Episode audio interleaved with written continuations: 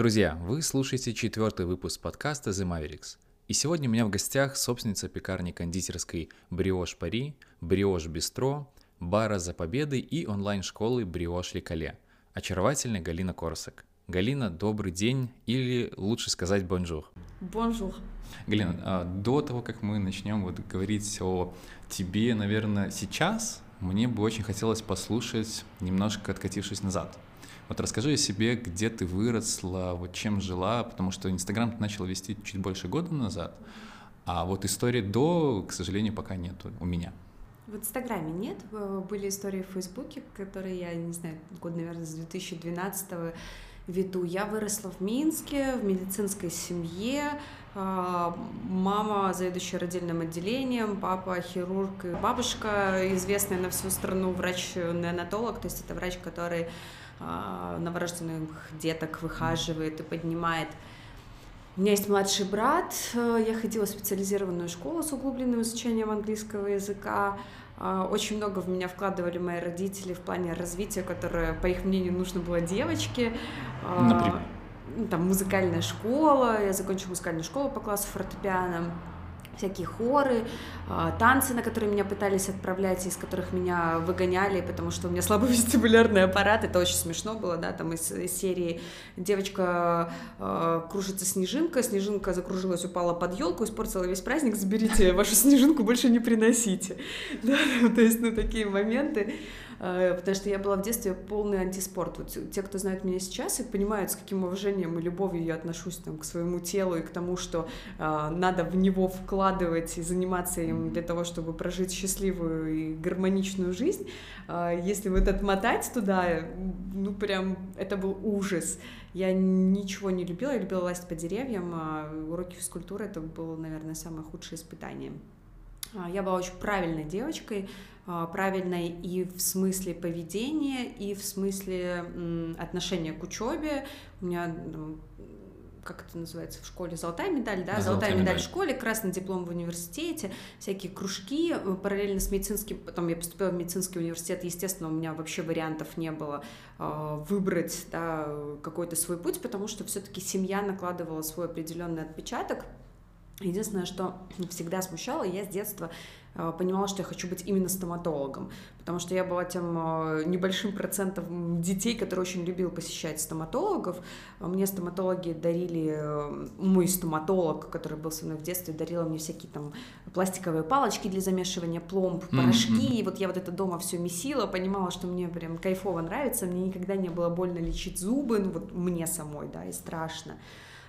Соответственно, я понимала, что это мой путь. У нас было много дебатов с семьей, потому что хотели, чтобы я шла на лечебный факультет, а не на стоматологический, в силу того, что могла бы быть какая-то преемственность, династийность, да, и мама настаивала на гинекологии, потому что могла бы поделиться опытом, передать очень много, она очень грамотный врач. А, приводя очень смешной, на мой взгляд, аргумент, э, говоря, доченька, это же так противно во рту ковыряться. Я говорю, серьезно, мама? Вопрос, да, как бы, где противнее? То есть вопрос, что ты в медицинский поступаешь, там даже не стоял, он изначально Вообще было... не стоял. Да, это, это было определено мной. У меня не было давления от семьи, что я должна идти только туда, но у меня... Знаешь, вот иногда смотришь на горизонт и видишь, что здесь есть э, белое, здесь есть черное, здесь есть красное. У меня вообще не было других оттенков. То есть mm-hmm. у меня был только мед, я не представляла себя в другой стезе, мне ничего не было интересно другого.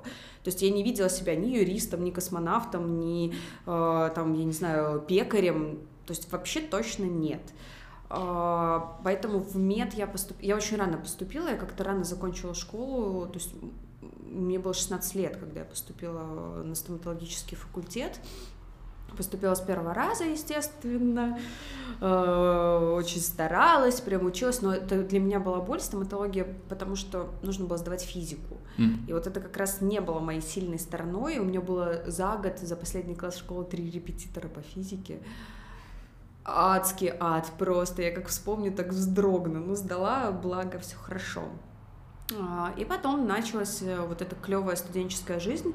Мало того, что было действительно интересно, еще с первого же курса я пошла в студенческий театр, И это была вообще волшебная история, потому что это не был э, театр из серии капустников, да, mm-hmm. каких-то там э, а-ля КВН, да, то есть полноценный театр Это при был действительно театр а, с очень сильным режиссером, с очень правильной командой, постановками, начиная там от «Убить дракона» Шварца, да, заканчивая Шекспиром «Сон в летнюю ночь».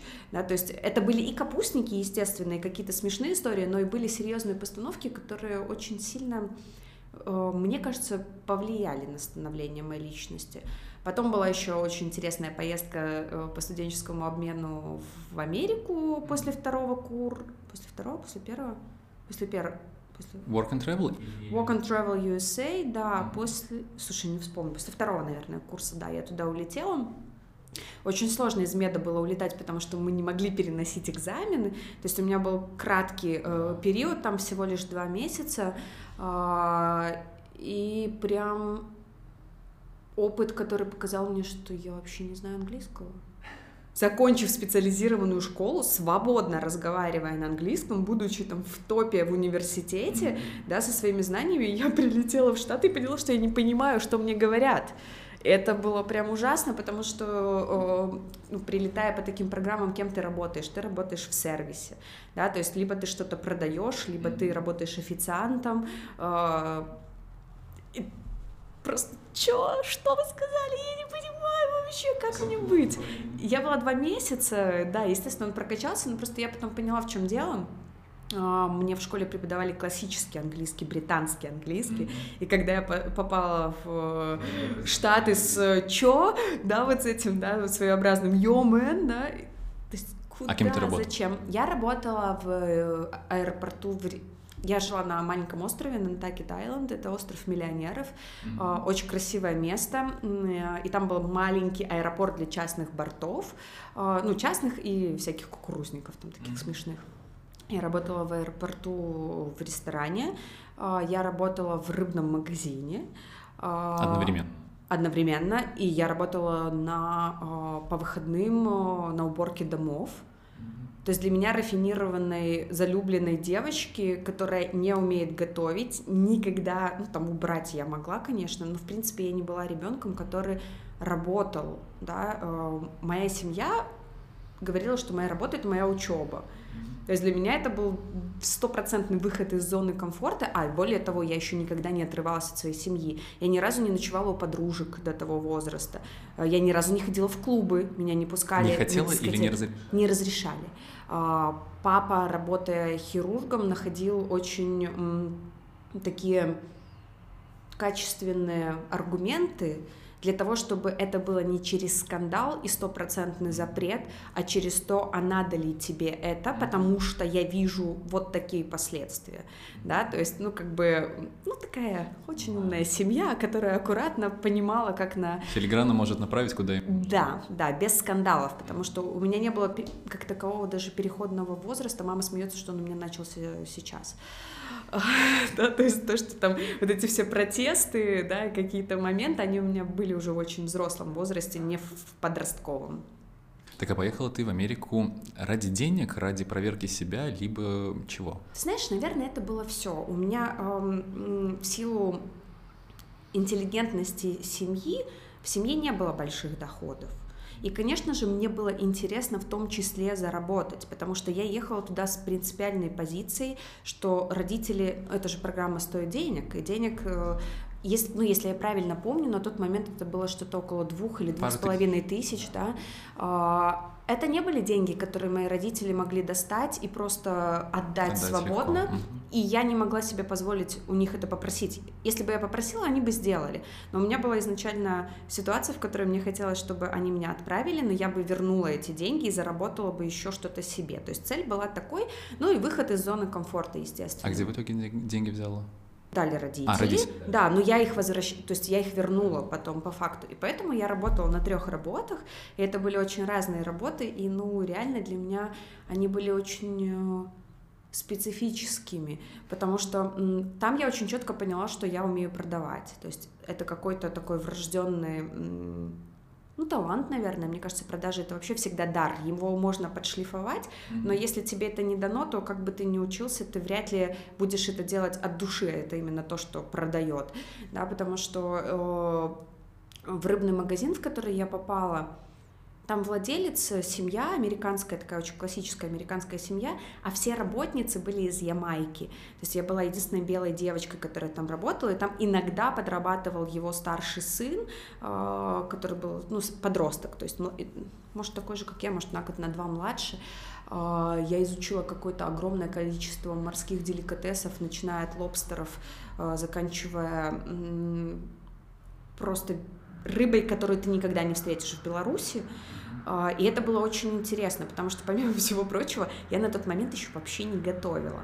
А мой босс, а, видя ну, такую там горящие глаза, да, заинтересованность и испытывая, видимо, какую-то определенную симпатию просто вот к девчонке, которая приехала пробовать, он мне постоянно давал э, там рыбу домой, Пробовать. там приготовь, да, вот тебе кусочек, ну иногда там что-то там остается от большого куска, да, там или просто я вспоминаю свою первую приготовленную рыбу. Я пригласила друзей а, и говорю, я приготовлю картофельное пюре, потому что я по логике понимала, как это делать, и пожарю вкусную рыбу. Ну, в общем, пожарить вкусную рыбу не получилось, потому что я, я не забуду это никогда. Я бросила ее не на нагретую сковороду, mm. я не понимала разницу. И она, естественно, прилипла. Я начала ее отдирать, в итоге она вся лопаточкой разбилась на меленькие кусочки, короче, но я не растерялась, я сделала картофельное пюре, посыпала вот этой вот рыбной крошкой и сказала, что ну сегодня мы будем есть так. Что друзья сказали? Доржали все, ну, конечно. Ну, слушай, ну что тут скажешь? Но с другой стороны, опять же, ты же понимаешь, если бы я начала выпендриваться и говорить о том, что я все умею, но тут не получилось, это было бы, ну, наверное, неискренне. А я честно говорила, я не умею, mm-hmm. я учусь, ну, как есть. То есть это был очень хороший опыт, и опыт, который показал, что я могу работать много, я могу учиться чему-то новому, чего я не знаю. То есть, в принципе, Америка была той точкой, которая сняла с меня какие-то заборы. Если я правильно посчитал, тебе 18 было тогда, когда ты поехал? Да, мне было 18, и перед отъездом из Штатов исполнилось 19, вот так, да. Ты еще упомянула, что театр очень сильно на тебя повлиял. Вот почему очень, ты да. выбрала его вообще в принципе, и как он на тебя повлиял? Ну, я всегда была активисткой, не знаешь, там, кто на площадку, я, кто танцевать, я, да, там, умею, не умею. То есть мне хотелось какой-то социализации общественной жизни, ну и, наверное, все-таки я лев по гороскопу, мне все равно надо блистать, мне там надо внимание, я амбициозный человек, и мне вот сцена, она какое-то мое эго mm-hmm. мне кажется, подчесывала. Но у нас была очень прекрасная режиссер Лариса Анатольевна Мороз, которая сейчас, кстати, в Штаты уехала. Она живет в Штатах и тоже занимается там всякими такими историями. А, очень жесткая, очень очень точная на слова, да, такая своеобразная Фаина Раневская, которая могла тебя словом либо убить, либо поднять, да, и она очень, очень хорошо работала с людьми, она действительно научила нас доставать из себя настоящее. Это, это было прям здорово. И мы хорошо выступали, много, много, много каких-то таких позитивных моментов в памяти осталось, очень теплых. Можно сказать, что театр помог тебе вот как раз-таки раскрыть твое настоящее, благодаря режиссеру, который направлял и говорил, где да, где нет. Она меня раскрывала в, в определенных моментах и позволяла мне быть более свободной. А, раскрыла меня все же дальше жизни. Я все равно еще несколько лет после университета, а, я считаю, что я была достаточно находилась в каких-то определенных рамках общественного мнения, я назову это так.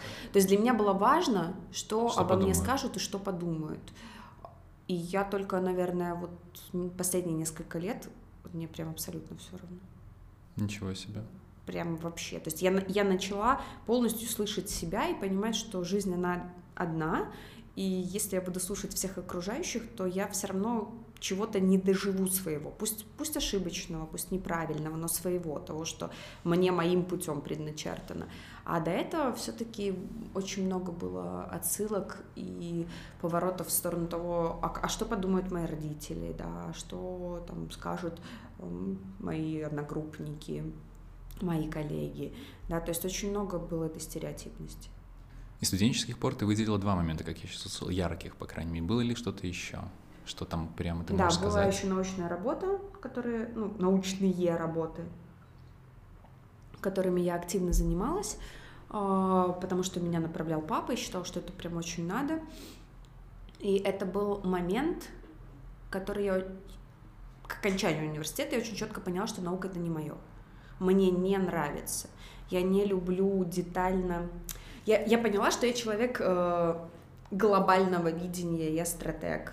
Да? То есть я не люблю копаться в мелких деталях мне нравится большая картинка, я понимаю, как дойти до этой картинки, да, но я не люблю рутину. И потом, когда я начала делать бизнес, а, первые два года я была в рутине, прям в жесткой. И вот мне, мне было тяжело от этого. То есть за этой рутиной я нач... у меня начинал подтираться вот этот большой взгляд и большая картинка. То есть вот это откровение ко мне пришло в университете. И э, в университете параллельно третьего, нет, с четвертого курса я начала получать второе высшее образование, экономическое вечернее в БГУ, а, и это тоже был такой хороший experience, который на сегодняшний день я уже думаю, что Возможно, у меня тогда были колебания, второе образование получать экономическое или юридическое. И я решила, что, ну нет, экономика это интереснее. Я и цифры, в принципе, любила со школы. Я в классе была э, как это сказать, скор скоросчитальщиком. Я вспоминаю какие-то школьные олимпиады. То есть меня брали не потому, что я мегамозг по математике, совсем нет, а потому что я очень быстро в уме считала на тот момент, да, то есть мне вот нравилась вся эта история. И я решила, что экономика мне будет важнее и интереснее, и по факту вот на сегодняшний день прогадала. Лучше бы я получила юридическое образование, но вот, получилось так, как получилось. Ну, вот я закончила университеты два, одновременно и... Одновременно закончила? Да. То есть если в 16 начала, плюс 5 меду, то есть 21? 21, да, я закончила оба университета, получила дипломы, уехала на полтора месяца в Москву, меня пригласило модельное агентство э, попробовать поработать, поняла, что Москва — это не моя история. Почему? Очень крутой город в плане возможностей, да, если у тебя есть энергия и желание чего-то добиваться. Но уже на тот момент, еще не имея семьи своей, не имея ребенка, я понимала, что это город, не тот город, в котором я бы хотела воспитывать своих детей. Вот прям что 300%. стало этим триггером? А, он небезопасный для меня, да, то есть это город, в котором ты не чувствуешь себя защищенный. Ну, это была моя личная эмоция, да, а, и я понимаю, что я даже до сих пор вот, ну, не сильно его люблю. То есть есть места, которые мне там нравятся, и в которые мне хочется приезжать и возвращаться, но вот жить нет, не то. А вот по темпу Москва тебе близка, по скорости? На тот момент была близка. Близка. А сейчас? А, на сегодняшний день я хочу иметь возможность самой выбирать свою скорость mm-hmm. день ото дня. И я могу быть мега быстрой и продуктивной, а могу просто понять, что вот мне нужна эта пауза, потому что пару лет назад меня стало тормозить здоровьем. Я неслась и здесь на очень высоких скоростях. И я просто там одну простуду переходить на ногах, вторую, третью, четвертую, потому что ты не можешь остановиться, а потом тебя складывает так, что ты реально просто не можешь встать. И вот эти значки, они стали приходить с опытом и с пониманием того, что, опять же, я у себя одна. И если я где-то запарю свое здоровье, да, или там растрачу все свои силы, то дальше никому ничего не будет нужно. Я все равно больше ничего хорошего не сделаю ни для своего ребенка, ни для своей семьи, ни для мира, ни для Беларуси, в которую я вернулась именно с желанием делать что-то хорошее для страны. Ну вот, короче, возвращаясь к университету, я закончила университет, получила свои дипломы, получила распределение как красная дипломщица а, в сельскую местность, потому что могла делать все, начиная от хирургии, там, заканчивая какими-то сложными подготовками к протезированию, либо сложными вариантами лечения. А, три года отработала и уехала в Германию. Вот, да, мне очень был интересен этот момент. То есть вот что, опять же, послужило тем, что ты такая отработала три года, ну, понятно, что там не а, там бы, где хотелось точно, а, и вот в итоге такая поняла, что нет, поеду я в Германию учиться MBA. Э, смотри, я не ехала в Германию учиться MBA. Во-первых, в Минске параллельно с тем, что я работала просто стоматологом, я последние полгода еще преподавала стоматологию в университете в медицинском, да, и это был тоже такой интересный опыт, но это опять же был опыт через науку, которую, ну, то есть, если бы я продолжала этим заниматься, то я понимаю, что я должна была бы э, вести какую-то научную деятельность. Преподавать мне нравилось, очень нравилось, а вот вести научную деятельность я не хотела прям совсем-совсем. Соответственно, э, я, во-первых, получила предложение от берлинской клиники частной, Mm-hmm. приехать и работать туда стоматологом, потому что они видели варианты моих работ, ну и я, как бы, в принципе, смотрела какие-то варианты, куда я могу потом из сельской местности дальше перейти, чтобы развиваться на тот момент еще в той сфере, в которой я хотела оставаться. Плюс я собралась замуж. И э, обсуждая, где мы можем жить, где бы мы хотели жить, Берлин был номером один в силу того, что это все-таки такая центральная локация в Европе, из которой очень удобно там и час сорок лета до Минска, да, там хочешь в Париж, хочешь еще куда-то. Ну, Ты есть- уже была в Берлине до этого? Конечно, я была в Берлине до этого, и мне очень нравится этот город, и до сих пор нравится. Для меня это э, своеобразный такой европейский Нью-Йорк, multinational, да, multicultural, с огромным количеством музеев, выставок постоянно. То есть ты э, ну, я Берлин вкусила по полной, все кроме ночной жизни. У меня все удивляются, там же там лучшие вот эти вечеринки в каких-то ангарах, да, сумасшедших клубах. Я не была. Почему? Я думаю, что это в силу моего семейного положения.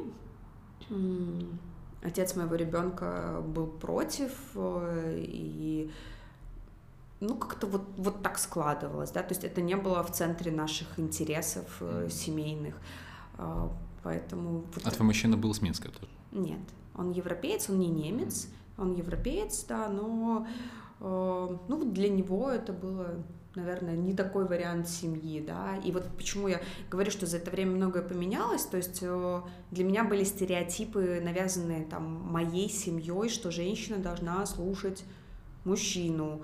Если ты уже вышла замуж, то, ну, как бы До конца жизни. Слова вам не давали, да, ты должен выбирать все-таки то, что выбирает твой супруг. То есть были вот какие-то такие моменты, да, где твое личное я, оно было подзатерто. И э, его, наверное, можно было и нужно было отстаивать, да, но не было навыка правильного, да, вот продавливания своих, ну не продавливание, дурное слово такое.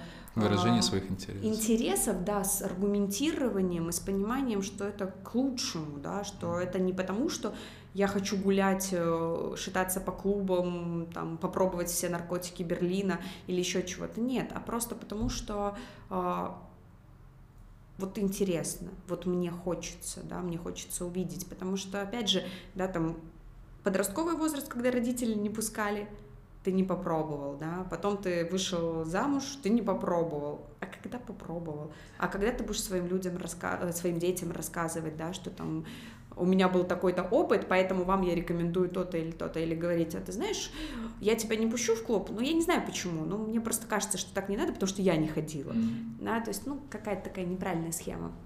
Вот, я уехала в Берлин, эм, начала заниматься немецким активно, потому что для подтверждения Да, получения разрешения на работу мне нужен был уровень языка, я очень быстро его э, добила до того левела, который да, нужен был, сдала экзамен, пошла получать это разрешение в Восточном Берлине, как сейчас помню, встретила полный аналог своей учительницы русского языка и школы, такой, знаешь, э, женщины советского воспитания, характера и подхода, э, которая просто за полтора часа моей с ней беседы э, отвернула меня от всего. То есть вот эти все желания и цели, к которым я шла, они, в принципе, я вышла э, после беседы с ней, позвонила маме, говорю, мам, ну все, со стоматологией завязано, я закончила. А что за женщина, откуда она? А- Она немка, но она абсолютно советизированная, бюрократированная, да, и с таким отношением... Я вообще, в принципе, сталкивалась с этим э, активно в Германии. А, Нас, э, славян, назовем так, они не очень любят изначально. Они потом влюбляются в твою там искренность, да, в харизматичность, в твои поступки, но изначально они э, к туркам относятся, напри- например, к туркам, они относятся гораздо теплее и гораздо правильнее. У меня даже был диалог с моей преподавательницей немецкого на предмет того, что почему так? Да, почему такое отношение? Почему, э, начиная от отношения в выдаче виз, да, заканчивая в целом диалогом, на что от достаточно молодой девушки, которая старше меня была лет на пять всего лишь, и я получила искреннее недоумение в глазах и вопрос, в смысле, вы разрушили нашу войну, э, нашу страну во время войны, а они нам, турки, ее отстроили. Так как мы должны к вам относиться? Что? Что? Так подожди еще раз, а где ты ее встретила? То есть просто на улице? Нет, я пришла получать разрешение. А, где разрешение Да, получала? я пришла в органы, которые выдают разрешение иностранцам на работу. И у меня вот эта вот беседа, она у меня до сих пор звенит в голове. То есть это была такая бюрократия и такое, а, знаешь, отношение ко мне как ну, кому-то низшего класса, mm-hmm. да, э, с таким подходом, что ну давай-ка, девочка, ну, если бы ты еще была из России, то российский диплом может быть, да, там мы бы разговаривали, а с белорусским дипломом два года поработаешь ассистентом стоматолога, принеси, подай слюноотсос. О.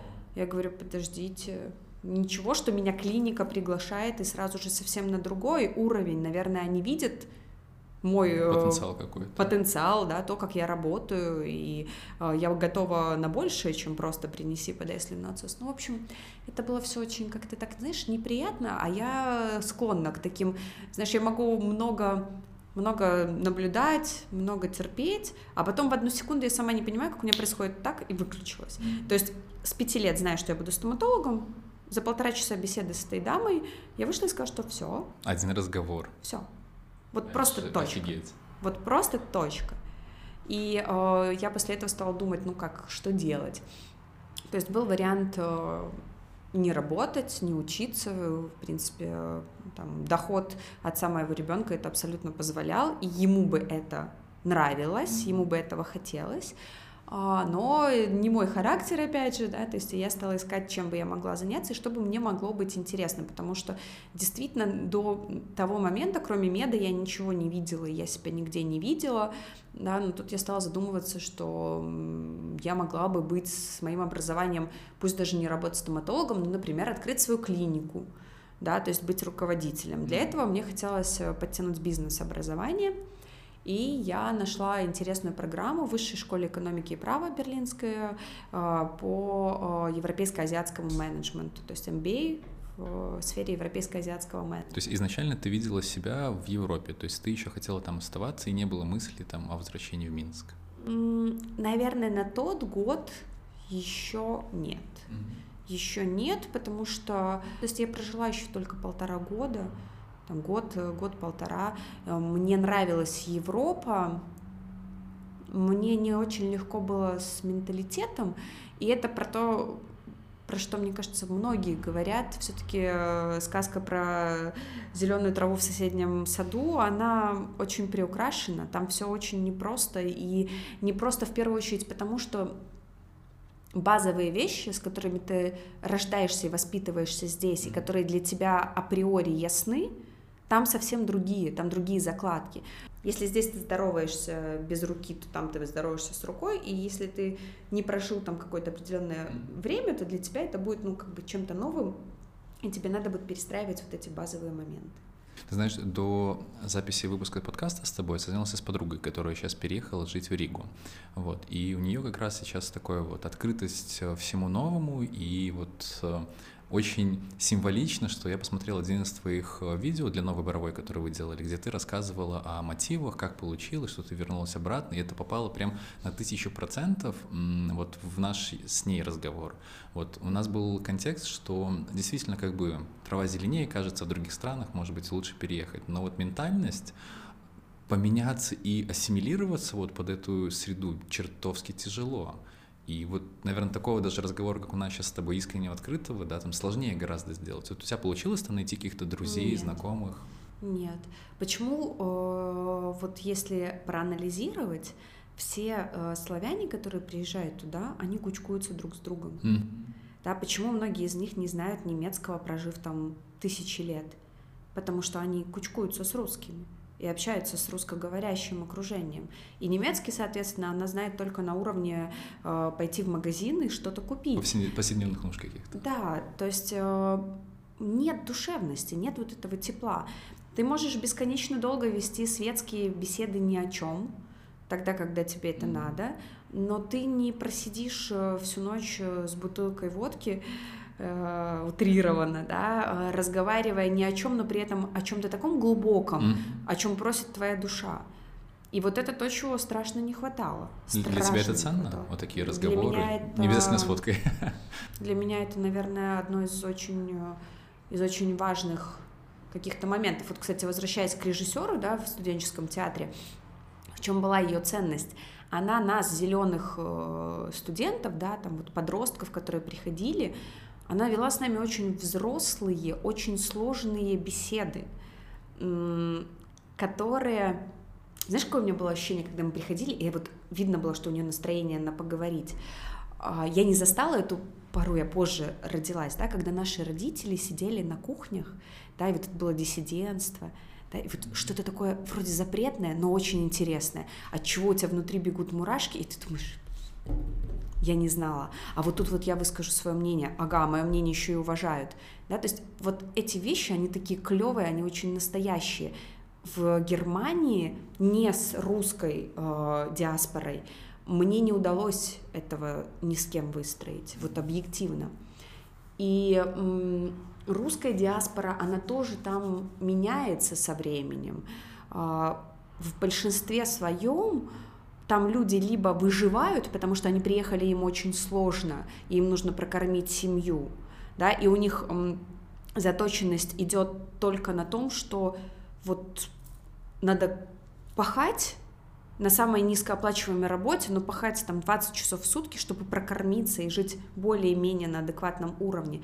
Либо это смешанные семьи, в которых девушки э, не работают и не хотят развиваться и работать, и они просто доходят до уровня э, бесконечного обсуждения, что ты съел, что ты купил что абсолютно не было э, моим интересом. То есть у меня есть там друзья, и остались там друзья, но это единичные варианты, которые не потеряли свою интересность, не потеряли свой вот какой-то вкус к жизни, к полноценной, да, их немного. Поэтому я очень скучала. И поэтому, когда я уже закончила MBA, у меня уже родился ребенок, я поработала на международную компанию, европейскую, российскую, да, которая занималась недвижимостью и сельским хозяйством. Я поняла, что эту работу я не могу потянуть, во-первых, потому что там было огромное количество просто передвижений, перелетов с маленьким ребенком, это было крайне тяжело. А, во-вторых, мне не приносило это вот внутреннего удовлетворения. Mm-hmm. То есть я понимала, что сельское хозяйство это, конечно, тема интересная, она перспективная, она эм, перспективная в плане заработка, но она невкусная. Mm. Вот для меня она невкусная. То есть ходить в резиновых сапогах и месить. Да, ну такое себе удовольствие, не для каждого. Причем я ребенок, который вырос в городе, у меня не было деревни, я ни разу в жизни не была в деревне. Я впервые в деревне была этой весной, в э, деревеньке, в таком ну, туристическом месте, которое делает реальный вот, вот эту вот э, обертку деревни, и мы жили в деревенской хате, там спали на каких-то странных кроватях, э, вокруг орали куры, овцы и так далее, ты шел по улице, там, переступая через э, бомбы, которые они оставляли, ну, то есть, как бы, ну, такое, да, то есть я вообще городская абсолютно, поэтому сельское хозяйство было для меня... Э, а как тебя вообще занесло туда? А, этим занимался отец моего ребенка и э, ну, подтянул меня туда в силу моих навыков, которые у меня были, да, то есть я могла быть полезной для этой большой компании. То есть, как я услышал тебя, ты сказал, что выбирали Берлин как рационально, скорее. В центре Европы там есть какие-то факторы, там удобно, плюс там да. давай сюда переберемся. А в итоге вот эмоциональное ощущение получилось, что диаметрально противоположное. Оно... Эм знаешь, оно такое очень сложное получилось. Оно получилось эмоциональное ощущение от города очень крутое, потому что это действительно город-сказка. Э, лучше этого города вот для своего комфорта, социального комфорта я пока еще не встречала. Но в эмоциональном плане отношений с людьми, да, с окружением не сложилось. Плюс, э, ну что лукавить, знаешь, возможно, если бы я уехала туда с э, мужчиной своего менталитета, мне бы было легче, да, Ну то да. есть, может быть, мы бы спасали друг друга таким образом, а я еще и жила с человеком другого менталитета, то есть отдушины не было, да, то есть вот той точки баланса, в которой ты можешь остановиться и понять, что комфортно, можно двигаться дальше. Поэтому я сбежала сюда, можно сказать, сбежала. А тут поподробнее, вот что, опять же, что повлияло на это, как сбежала? Ну, то есть я просто поняла, что я с ребенком не выруливаю эту работу, мне нужна помощь, я хочу к маме, ну, к окружению, да, к бабушке, вот рядом, чтобы они могли мне помочь тоже где-то подхватить ребенка, хотя и няня была, но это было все как-то вот не то. А, Я приехала сюда на каникулы, я взяла паузу, и я приехала сюда на месяц или, или два, что-то такое. И я в этот момент поняла, что я не хочу возвращаться назад. То есть вот прям, ну, не хочу. Да, здесь э, знакомые, здесь друзья, здесь э, понятный для меня комфортный какой-то уклад. И я стала думать просто, чем мне заняться таким, чтобы вот я могла остаться в Минске, э, при этом путешествовать и возвращаться домой в Берлин, да, и то есть это было четкое понимание, что значит я не могу пойти работать на кого-то. Это точно надо делать уже свое дело, то, которое ты будешь любить, то, которое ты будешь э, развивать, да, но при этом не будешь привязанным. Я на тот момент еще не знала, что свой бизнес э, подразумевает полную несвободу. Да, то есть мне казалось, что если ты делаешь свой бизнес, то ты, в принципе, Автономно, есть хочу, свобода больше. сел, Да, улетел, да, да. хочу месяц не появляюсь, хочу полгода, ну, как бы... Это картинка, которую сейчас очень навязывают и продают. Ожидание, реальность, да, Не совпадает. вообще не совпадает, э, потому что если ты работаешь на кого-то, то у тебя хотя бы есть понятные выходные, а если ты работаешь на себя, то у тебя, в принципе, нет выходных. По крайней мере, на старте. Сейчас уже все не так. Сейчас, конечно же, уже выстроено, да, есть люди в команде, на которых ты абсолютно можешь положиться. Уже сейчас они без выходных работают, да, то есть у меня есть какие-то паузы. Ну, но это потребовалось 6 лет. Ну, это раньше, это уже года два, как я себя чувствую более-менее свободной в своих передвижениях. Я все равно нон-стоп на телефоне, где бы я ни была, но я, по крайней мере, спокойно могу уехать и понимать, что ничего не рухнет вообще. А первые два года у меня телефон работал э, бесконечно. Я сейчас, у меня телефон все время без звука все время, потому что у меня просто дергается глаз. У нас один миллион групп в Телеграме, в Вайбере, рабочих групп разного направления. Там группа кондитеров, группа менеджеров, группа маркетинга, э, группа одной точки, группа другой точки. Ну, то есть их реально огромнейшее количество. Группа водителей, да, там, и это все постоянно звенит, звенит, звенит. Ну, то есть вот сейчас, да, просмотреть, тут уже куча всяких сообщений, да, ты видишь, что происходит. А, а до этого у меня был телефон включен постоянно. То есть мне звонили ночью, у нас течет печь. Что делать? Приезжайте. Я что, техник? Я не знаю, как, почему течет печь. Я никого не найду ночью, но я ехала, чтобы мы не затопили кого-нибудь. Да, там, ну вот такие вопросы. Или там, у меня не поднялся хлеб, что делать? В 4 утра. Я не пекарь, я не знаю, звони шефу французу, да. Отдельная тема, которую мне очень хочется узнать, потому что ты сказала, и, перед- ну, вот я пролистываю заметки свои а, по другим интервью, где ты рассказывала, что вернулась в Минск, потому что здесь есть люди. А, и среди прочего направлений ты искала то, что будет тебе близко и интересно. Мгм. Вот как э, в итоге попал выбор на сначала кондитерскую пекарню, а потом уже развился в то, что сейчас есть? Изначально это про хлеб. Это все про хлеб, потому что это моя болезнь, любовь. Эм, Я все ем с хлебом, я пасту ем с хлебом. Вот я с детства, сколько там фотографий я вижу из детских альбомов, на очень многих я с хлебом. Ну вот как-то так сложилось.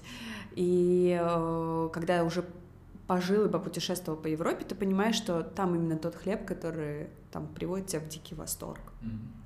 Для меня вообще гастрономия, кулинария э, — это все про Францию. Вот сколько бы не было модных тем, сколько бы не было там раскрученных историй про пасту, про пиццу, э, про суши, да, там рыбная история в Беларуси сейчас очень популярна. Но вот для меня все равно, если спросить, где мое сердце, оно во Франции. Потому что именно там мне вкусно всегда. Именно там есть вещи, которые я обожаю, и они приняты для их кухни. Да, и именно там самый лучший хлеб на свете, который не сравнится ни с одной чиабатой или лепешкой. Ну, в моем понимании, да, это же все очень э, субъективная такая история. Поэтому э, когда я приехала в Минск и поняла, что э, Минск Хлебпром мне в помощь, ну, что-то как-то мне это не понравилось, да, и это в первую очередь это была попытка закрыть собственную нужду, да, то есть сделать что-то, что принесло бы пользу мне, потом начинаю разговаривать с людьми, которые уже на тот момент тоже много путешествовали, да, это же уже не был там занавес 90-е годы, когда не могли выехать, да, уже люди активно ездят, и они понимают разницу, и все говорили, да, не хватает. Хотя, опять же,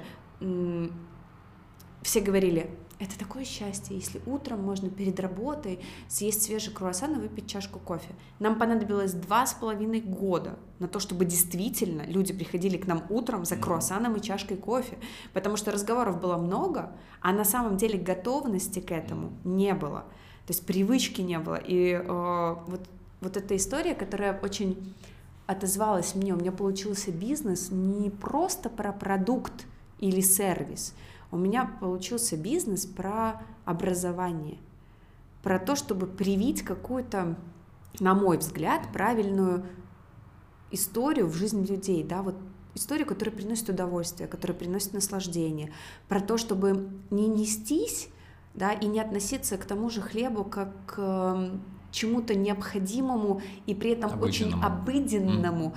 потому что так было после войны да, потому что вот этот менталитет, он не поменялся. А хлеб — это просто что-то, что должно обязательно быть. Какой он — плевать.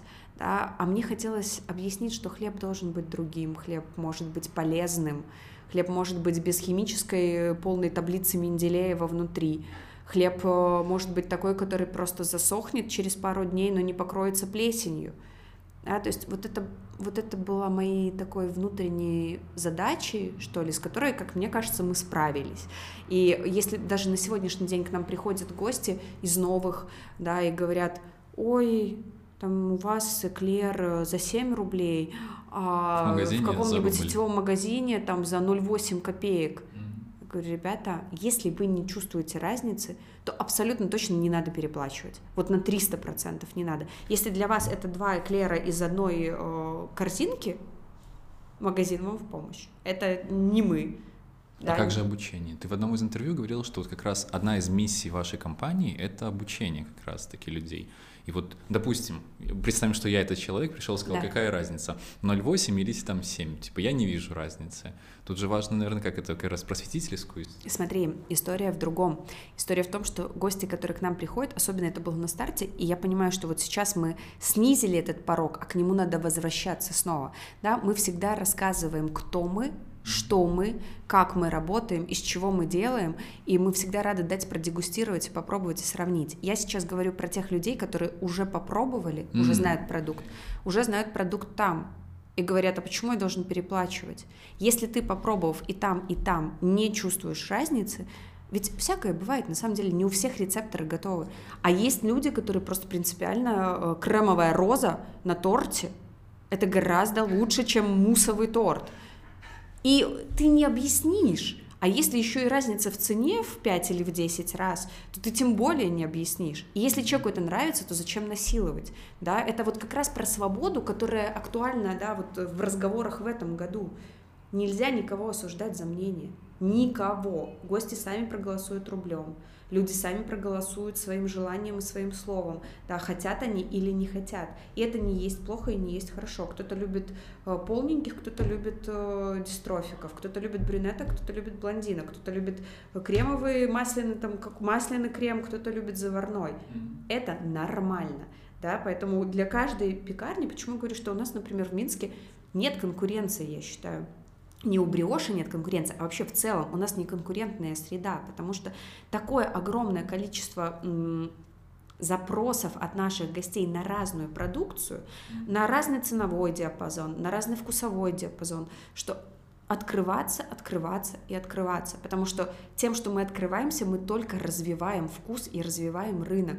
Человек, который привык 30 лет своей жизни есть Минск Хлебпром, ему понадобится еще пятерка для того, чтобы поменять свои вкусовые предпочтения, как минимум.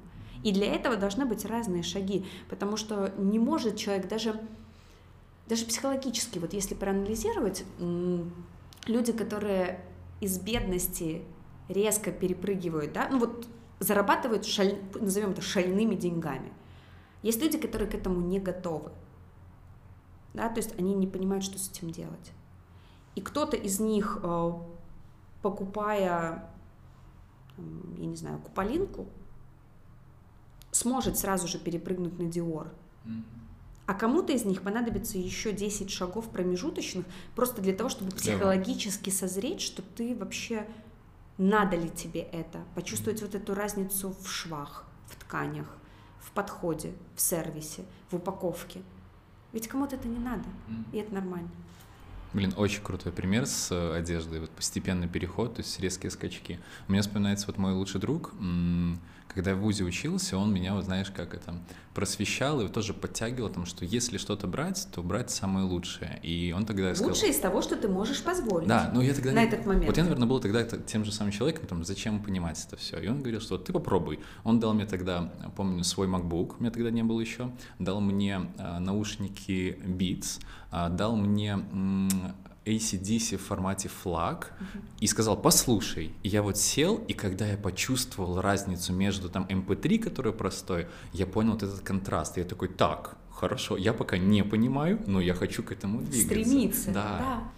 Поэтому мне очень твой пример понравился. Ну, это, это про развитие, это про то, что э, ты не можешь... Э, ну не можешь ты переключиться, понимаешь?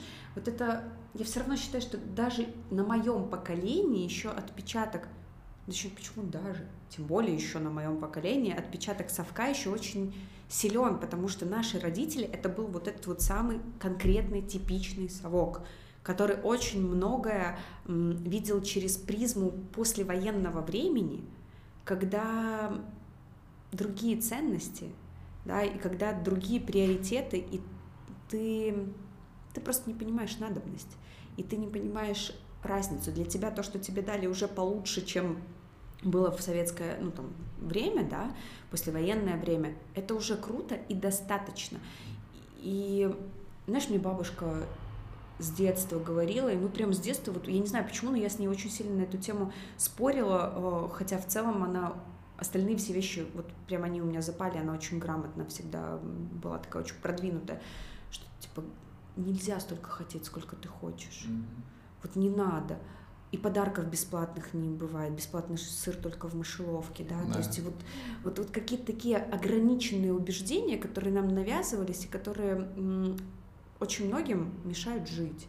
Я когда-то работала с психологом, и он мне говорил, вот мы разговаривали на тему там, личных отношений в парах, да, и почему такое огромное количество браков распадается на постсоветском пространстве, первых браков особенно. Mm-hmm. Потому что на самом деле ни парни, ни девушки в тот момент это не нужно.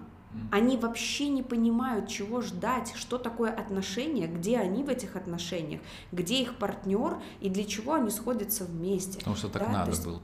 Это, во-первых, надо, во-вторых, это э, половое влечение, которое, наверное, должно быть в какую-то обертку, да, там, завуалировано, а, плюс а, чем раньше ты родишь ребенка, тем меньше на тебя тыкнут пальцем, что для меня дико, что до сих пор это периодически встречается, это прям как, какой-то тихий ужас, да, и вот люди не находили себя, они сходились на какой-то волне, да, а дальше не были счастливыми.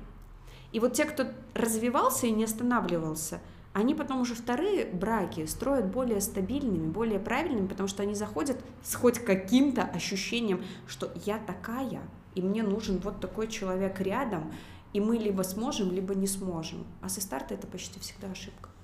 Да, мне прям очень резонирует то, что ты рассказываешь, потому что действительно часто бывает такое, что подталкивает общество какие-то вещи, стандарты и так далее, а ну, по крайней мере, так вот по опыту, то, что я видел, э, не задают вопросы, чего я хочу угу. и что мне надо. В итоге попадают в какую-то такую колею, что заставили, потом либо два варианта, просто терпится, мирится всю жизнь. Долг. Да, так надо, так правильно. А, либо вариант, что они расходятся, но вот всегда потом появляются, если дети, уже ограничивающие факторы, что а как будет лучше, а может перетерпеть, а может это. Поэтому Конечно. вот себя чувствовать. Хорошо, у меня такой вопрос. А вот а, сейчас бриош а, это про на твой взгляд, про повседневное потребление, либо это про стиль жизни? Вот как раньше, ты, когда ты приехала, тебе сказали, что вот а, круассан и кофе с утра, класс, я готов. Но тебе потребовалось два с половиной года, чтобы эта картинка совпала с реальностью. Да. А вот сейчас это все еще про вот стиль жизни, то есть взять это круассан. стиль жизни в ежедневном потреблении. Ай, хорошо. Это на сегодняшний день именно так. Наши гости — это уже гости, которые очень редко ходят куда-то в другие места. То есть они любят наш продукт, либо они ходят в места аналогичного уровня, благо они в Минске уже появились, да, то есть они чередуют, потому что это нормально, все приедается рано или поздно, да, но они не снижают уже планку. И бриош, он а, у нас, наверное, последний год а, такой хэштег и такой лозунг внутренний наш «Создаем традиции». И мне это очень нравится, потому что я вижу, что праздники не обходятся без нашей продукции. А, люди приходят к нам отмечать свои важные даты. А, люди приходят к нам на свидание, загадывают желание, потом через два года это реализовывается, и они приходят к нам отметить реализацию этого желания и пишут в книге а, да, отзыв про это. Это вот это про то, про то, что мы смогли стать какой-то неотъемлемой частью жизни наших гостей. И когда у нас, например, праздники, ну, праздники, там, день рождения, рестораны, там, годовщина какая-то или пекарни, и к нам приходят наши гости и приносят нам подарки. Вау. У меня каждый раз просто до мурашек. Ребята, вы приходите, и мы существуем благодаря вам, да, потому что вы приходите, голосуете рублем и даете нам возможность быть, развиваться, делать что-то для вас. И при этом в праздники вы готовы еще прийти и мимо, помимо своего, своей души, своей улыбки, своих добрых слов еще что-то принести. Но это показательно. Это очень показательно. У меня вот к себе вопрос. Насколько ты согласна с тезисом, что бизнес — это продолжение собственника? Это интересный вопрос, потому что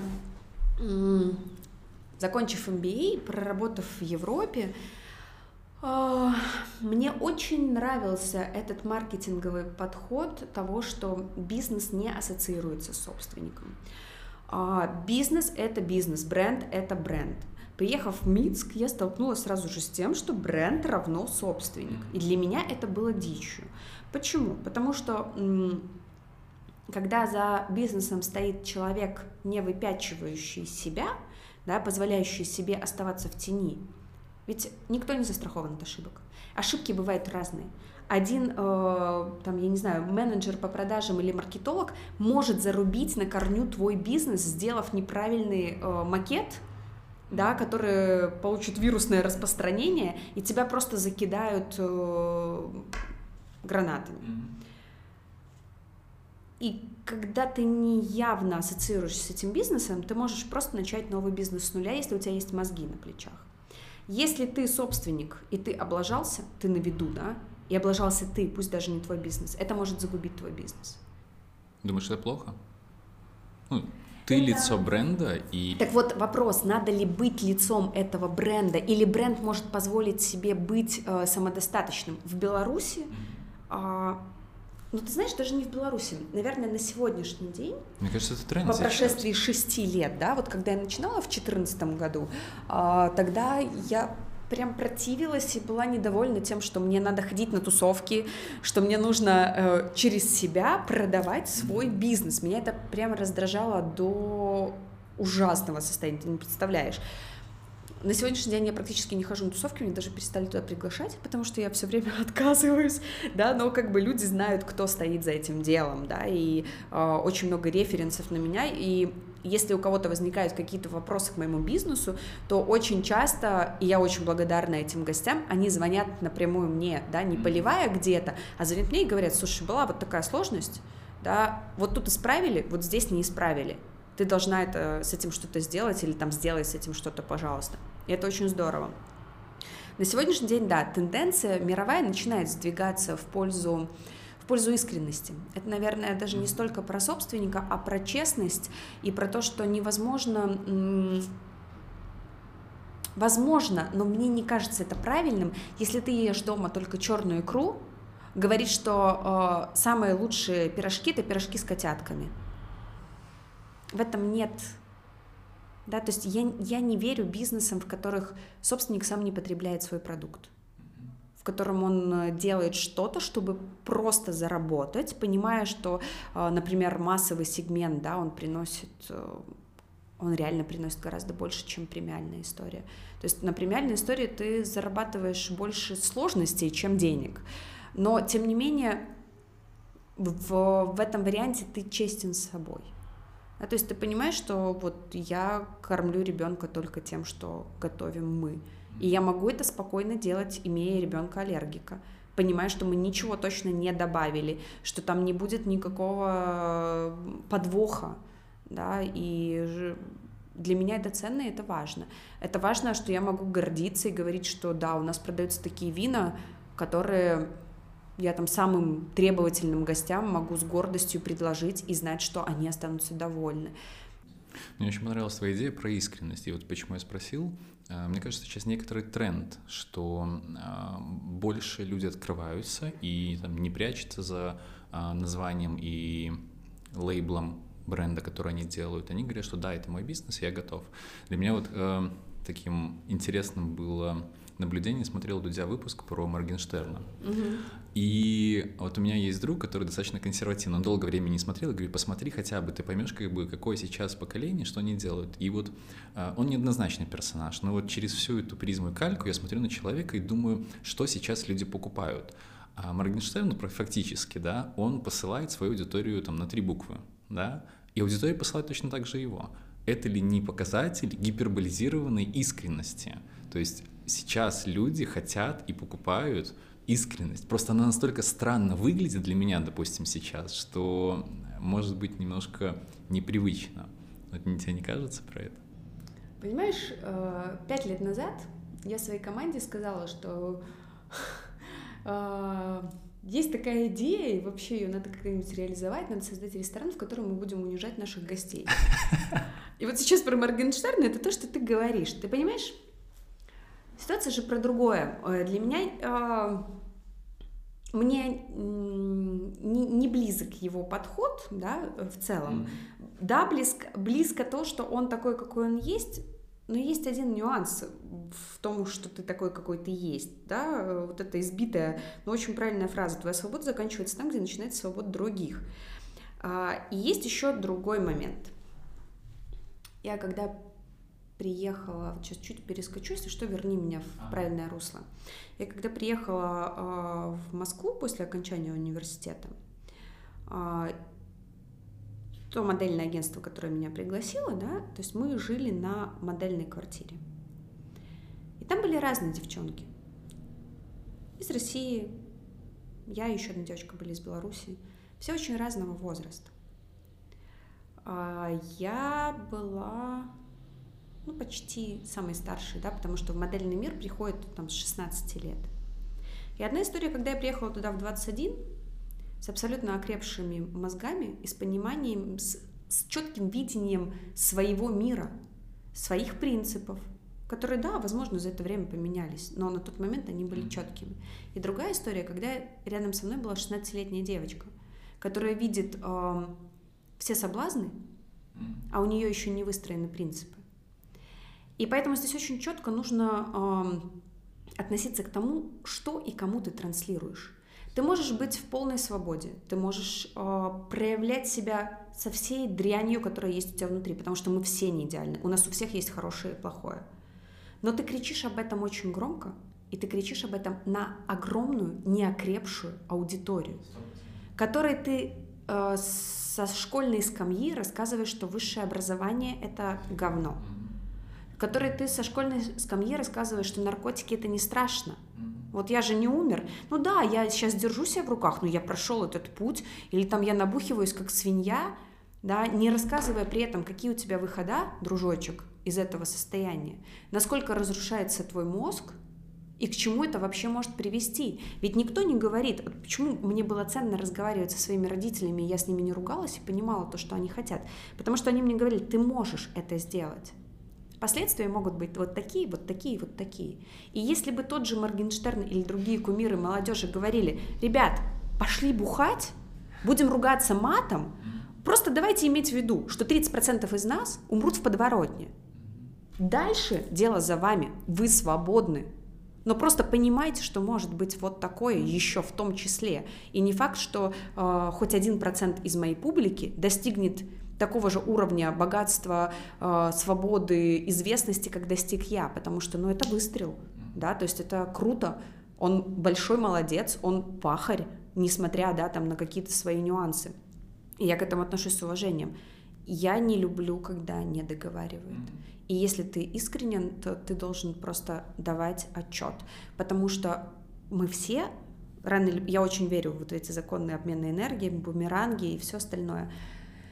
У нас рано или поздно будут дети, да, или есть дети, у них будут внуки, и просто э, не надо морализаторством заниматься, но надо понимать, что будешь чувствовать ты, когда твой ребенок поведет себя тем или иным образом. А ты таким образом заставил повести миллионы. Я с тобой согласен, Галя, мне тоже Моргенштерн не близок, скорее я смотрю эти выпуски через призму того, как новое поколение живет. Вот у меня есть такое убеждение, что если хочешь проверить какую-то теорию, проверь ее в крайностях. Если она в крайностях работает, значит она в принципе работает. Mm-hmm. И вот для меня, наверное, стало а, показательно, что мне не близок, мне чуждо, что делает, то есть для меня это крайность, но люди это покупают. И вот продолжение просто про бренд, про собственника, то, что я тебя спросил, что сейчас в тренде искренность. А, там она гиперболизирована, но в принципе это вот такая веяние, которое люди стали мне кажется, чаще открываться. И вот ты, ты, мне кажется, являешься очень ярким примером. То есть я знаю, что как там какие-то мероприятия или еще что-то, ты солнечно встречаешь, улыбаешься, при, показываешь свой бренд. Если что, я знаю, что Бриош — это ты, и никаких вопросов, у меня есть доверие. У меня есть вот твой образ и есть доверие бренда, что если ты делаешь, значит, ты делаешь это хорошо. Ну хорошо, а, но я живой человек. Если я, грубо говоря, вот даже вот вопрос к тебе, да? Давай. Ты знаешь, что я это бренд. А если э, завтра я пойду в бар, э, напьюсь в несознанку, буду валяться, обтошнюсь, там, да, там, буду приставать ко всем подряд и э, посылать всех по, по батюшке, да, или по матушке, тебе захочется потом пойти в семейное кафе? Мне окей. А, я понимаю, что ты Нормально, человек. Да? А, ты права, что это может по-другому смотреть другие люди. А, если семейные люди, тогда у них там не сопоставляется образ, который они себе создали, с заведением, которое делают, да. безусловно. И это накладывает кучу ограничений на тебя как человека.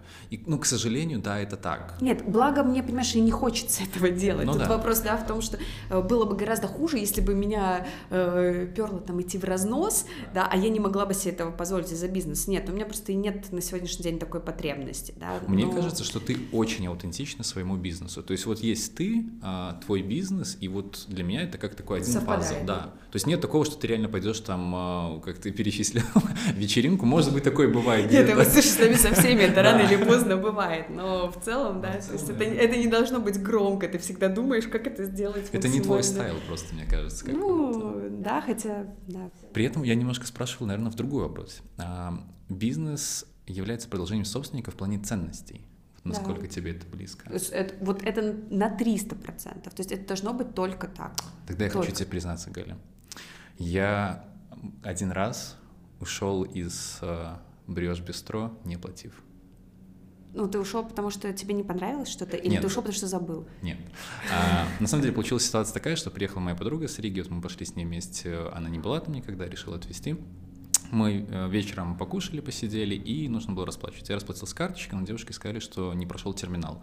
Вот, а моей подруге был автобус, и нужно было уезжать. Я сказал, что я приеду, плачу в следующий раз. И у меня, не то чтобы это часто бывает, но пару раз такие были ситуации, что говорили, ой, вы знаете, а, к сожалению, мы не можем вас отпустить, то есть могли бы как-то придумать, как оплатить. А на, ваши девушки сказали, я говорю, завтра подъеду, оплачу, если вдруг там что, вот там такие-то доверительно, все не проблема.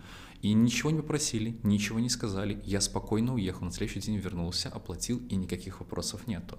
Вот для меня это было, наверное, таким очень классным маркером доверия. Доверие, доверие, который транслируешь, как мне кажется, а, ты своим сотрудникам своему бизнесу, который проявляется в поступках.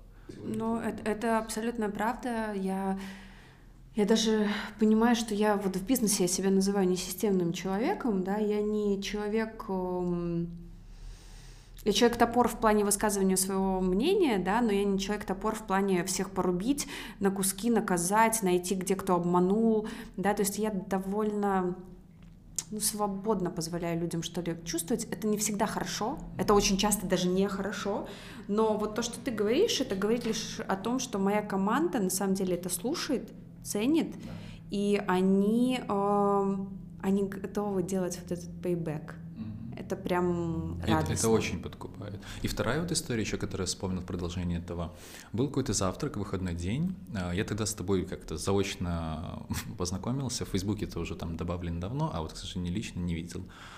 И была какая-то семья а, с ребенком. Как я понял, вы не были знакомы. То есть, возможно, они постоянно посетители, но это не были твоими друзьями. И вот ребенок подбежал, и ты с ним как-то начал взаимодействовать. Очень искренне, вот не знаю, правда, откуда тебе это позитив, это другой будет вопрос, я да? Люблю детей, они меня любят. Не к детям, в принципе, позитив. Сколько видео я не посмотрел при подготовке, ты всегда улыбаешься, у тебя всегда заряд энергии, всегда прям супер, ну, я не знаю, только можно поучиться. И когда вот подошел э, ребенок к тебе, то есть ты сразу включилась, очень вы так пообщались, хорошо сказала, вот иди, выбери любой десерт, который тебе нужен. И вот как раз-таки ты говоришь про подарки, что приносит. Мне кажется, как раз-таки, если человек собственник бизнеса транслирует такие ценности, да, то и это подкупает. Я не был в этой ситуации, но меня это подкупило в том числе.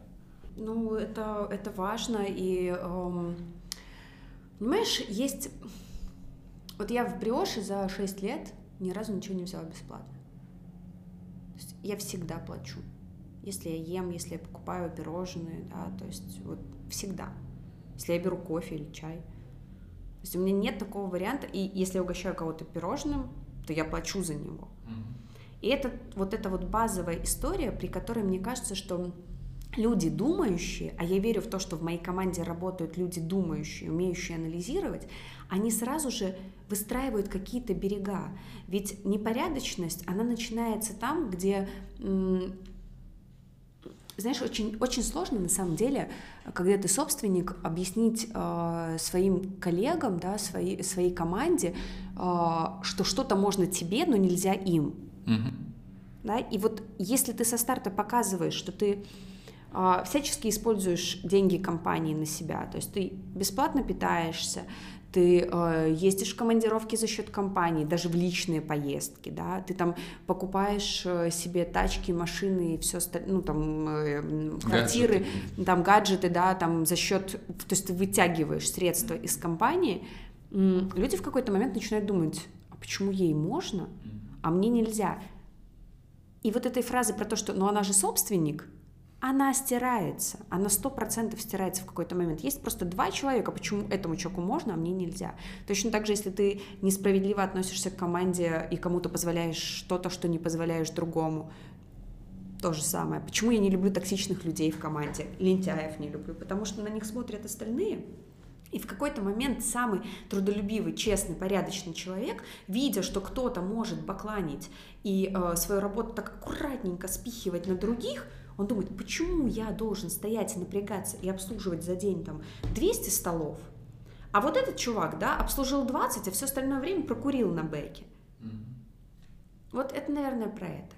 То есть, если ты хочешь, чтобы я поступаю с людьми так, как я хочу, чтобы они поступали со мной, я поступаю с, с командой так, как я хотела бы, чтобы они вели себя в рамках команды по отношению к другим сотрудникам, своим коллегам, друзьям там, и всем остальным. Дальше выбор каждого кто-то недоволен, не бывает всех идеально довольных. У нас сейчас там, например, ситуация, мы никогда не кидали людей по деньгам. Никогда. У нас вся зарплата в белую, да, то есть мы работаем с первого дня по таким принципам, потому что я понимаю, что я несу ответственность. Если я говорю, это мое слово, и до вот сейчас нынешней ситуации, да, которая сложилась, мы ни разу и не задерживали зарплаты. Ни разу. У нас всегда люди, что бы ни происходило. Если у нас не было денег, значит, я находила их, одалживала у кого-то, привозила, и мы платили людям в день в день, да. То есть для меня это важно. Я с этим хочу жить и спать. И когда я слышу по городу, там у нас сейчас человек, который просто два месяца вообще пропал, пропал, подставив команду, да, еще чего-то. И потом он где-то ходит, ой, так мне там вообще не доплатили. Чувак, так ты не можешь за два месяца прийти, чтобы мы тебя уволили. Мы просим тебя, приди, подпиши документы. Не пропадай просто так. Да, то есть оно, ну, люди разные. И ты понимаешь, что иногда в команду попадают такие. В последнее время это очень редкая история. На старте это было активно, когда еще там мы не понимали, не чувствовали. Сейчас уже команда настолько в общей массе мощна своим вот этим правильным движением, что она не наших людей очень быстро выкидывает, они просто не остаются, они не могут, они не приживаются, да, не вливаются. Но в целом а, у меня прям очень клевые они такая семья семьей. Они мне вот на день рождения подарили э, браслет. Написано «Семья бриош». О, сердечко. Клево. То есть это вот история, которая всегда со мной, да. Э, то есть ну, это золотой браслет, да, ты понимаешь, это такой серьезный подарок, э, то есть собралась вся команда, у нас на сегодняшний день на 135 человек, Ого. то есть это много, и вот они организовали это, знаешь, это такие вот теплые истории, как, знаешь, сейчас при найме сотрудников ты можешь отправлять им напрямую этот подкаст, пускай они послушают. Если ценностями попадает, Совпадут. то можете приходить. Если не попадает, сэкономьте и наше, и ваше время. Это да, это на самом деле такая история очень... Знаешь, в чем история сложна? В том, что в этой сфере работает очень много молодежи, а многие из них, они лапки, но они не знают, что они хотят. Mm-hmm и они готовы прыгать каждые несколько месяцев и пробовать себя и и вот достигая какого-то уровня, да, в том, что они делают, им становится настолько скучно, что они просто готовы развернуться кардинально и идти искать себя дальше. То есть клево, что у меня есть возможности, например, там в рамках компании поротировать, да, то есть и расти, и в принципе менять сферу деятельности. Там девчонка, которая пришла к нам со старта работать кондитером, ничего не умеет, то есть мы ее взяли зеленую, да, выросла до хорошего уровня кондитером, потом перешла работать администратором, сейчас стала руководителем торгового объекта, да, то есть, ну, полностью поменяв, но это клево, когда э, с гостями общается человек, который сам это делал, и который действительно может рассказать, какие ингредиенты, какая технология, как, как это должно быть, да, то есть э, мне нравятся такие истории. Ну, а есть те, кто просто уходят там, я не знаю, кто-то в небо, душа запросила, ушел там стюардесс, кто-то в Китай уехал преподавать английский, кто-то ушел в IT-сферу, да, то есть э, клевость моих людей заключается в том, что они крайне редко уходят в эту же, ну, в этой же сфере, просто меняют место, потому что им не нравится наша команда, да, и не нравится наша история. Они чаще, если и уходят, то только для того, чтобы расти куда-то дальше. Говорил раньше, что для тебя более характерно стратегическое мышление, чем нежели какая-то там рутина, тактические да. вещи. При этом я вот для себя при подготовке пометил кучу вещей, что у вас в заведениях я бы отметил вот это внимание к мелочам. То есть вот есть какие-то э, детали, э, ты заходишь в заведение, есть музыка, которая играет, а есть вот внимание к мелочам. И ты вот рассказывала даже в одном из интервью, что вы отказались от шелковых ленточек. Когда кризис начался. Да, когда сейчас началась да. эта вся история, и это там значительный прирост э, по сумме, то есть достаточно весомые затраты. Но при этом вот э, не в кризисное время, условно говоря, вы уделяли внимание этим мелочам. То есть ты... Это важно, дьявол кроется в деталях, но э, я, понимаешь, я еще на самом деле достаточно э, критична к себе, и я себя часто, э, ну, я делаю больше, чем я думаю, что я делаю, да, а, и, конечно же, я обращаю на них внимание, но это... Я последние несколько лет я борюсь прямо вот с этим перфекционизмом. Да, когда я зашла, увидела вот здесь вот трещинку, и я за эту трещинку выдолбу всем мозги. У меня этого сейчас нет. Я зашла, посмотрела, в целом все хорошо. Вот если беспорядок будет в витрине, да, буду ругаться. А если там, ну, вот какая-то там мелочушечка, то я, я ее просто уже не замечу, да, и я не хочу этим заниматься, потому что у меня есть уже команда, которая знает мои ценности, да, есть руководители, которые понимают, что вот должно быть вот так. То есть ты больше стала доверять? Я стала абсолютно спокойно делегировать, доверять, да, и, и наслаждаться этим. Ну и ленточки, мы же их все равно оставили, то есть мы убрали из общей массы, но если у вас праздники, если вы идете в гости, если вам нужен подарок, девочки спрашивают, да, и всегда, э, ну мы просто включили вот такой режим экономии, потому что, ну правда, я при всей моей любви к ленточкам, Я считаю, что ни одна ленточка не стоит уволенного сотрудника. Галя, я хотел с тобой еще, знаешь, о чем поговорить? А, у тебя был переход, скажем так, из э, стоматолога, скажем так, я, наверное, для себя этот этап охарактеризовал как э, медицина в предпринимателя. Вот с какими ты сложностями столкнулась, когда перешла из одной роли в другую? Ответственность. Очень большая ответственность за людей.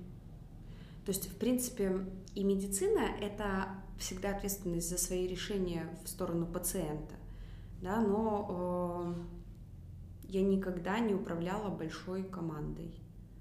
И вот это было, наверное, самым сложным. То есть разобраться, понять, как это делать правильно, как относиться с теплом к людям, но при этом, чтобы они не сели тебе на шею, э, и как и как прям, ну вот реально понимать, что то, что ты сказал, ты должен сделать, что бы ни происходило. То есть я думаю, что это было самое сложное. Все остальное, да, был миллион сложностей, потому что это была абсолютно новая для меня сфера, да, ты понимаешь, что э, рыбная крошка, да, и, и десерты премиального уровня, это прям вообще небо и земля, и, и я сама, ну, Хотя за эти годы, конечно, чему-то я тоже научилась, конечно же, и там и в плане готовки, и в плане того, что там я могу поработать с пирожными, даже ездила на курсы со своим кондитером.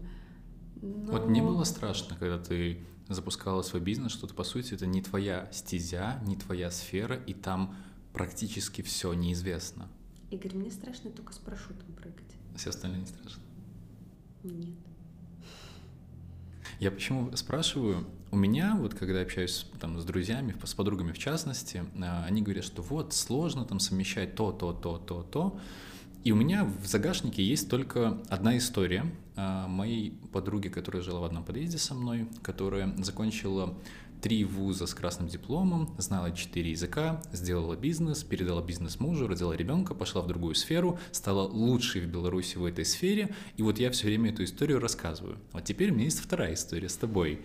И вот вопрос, если тебе ничего не страшно и сложно, то есть насколько вот, если математика мне правильно бьется, ребенку твоему 8, 8 почти 9, да. а Бриош 6.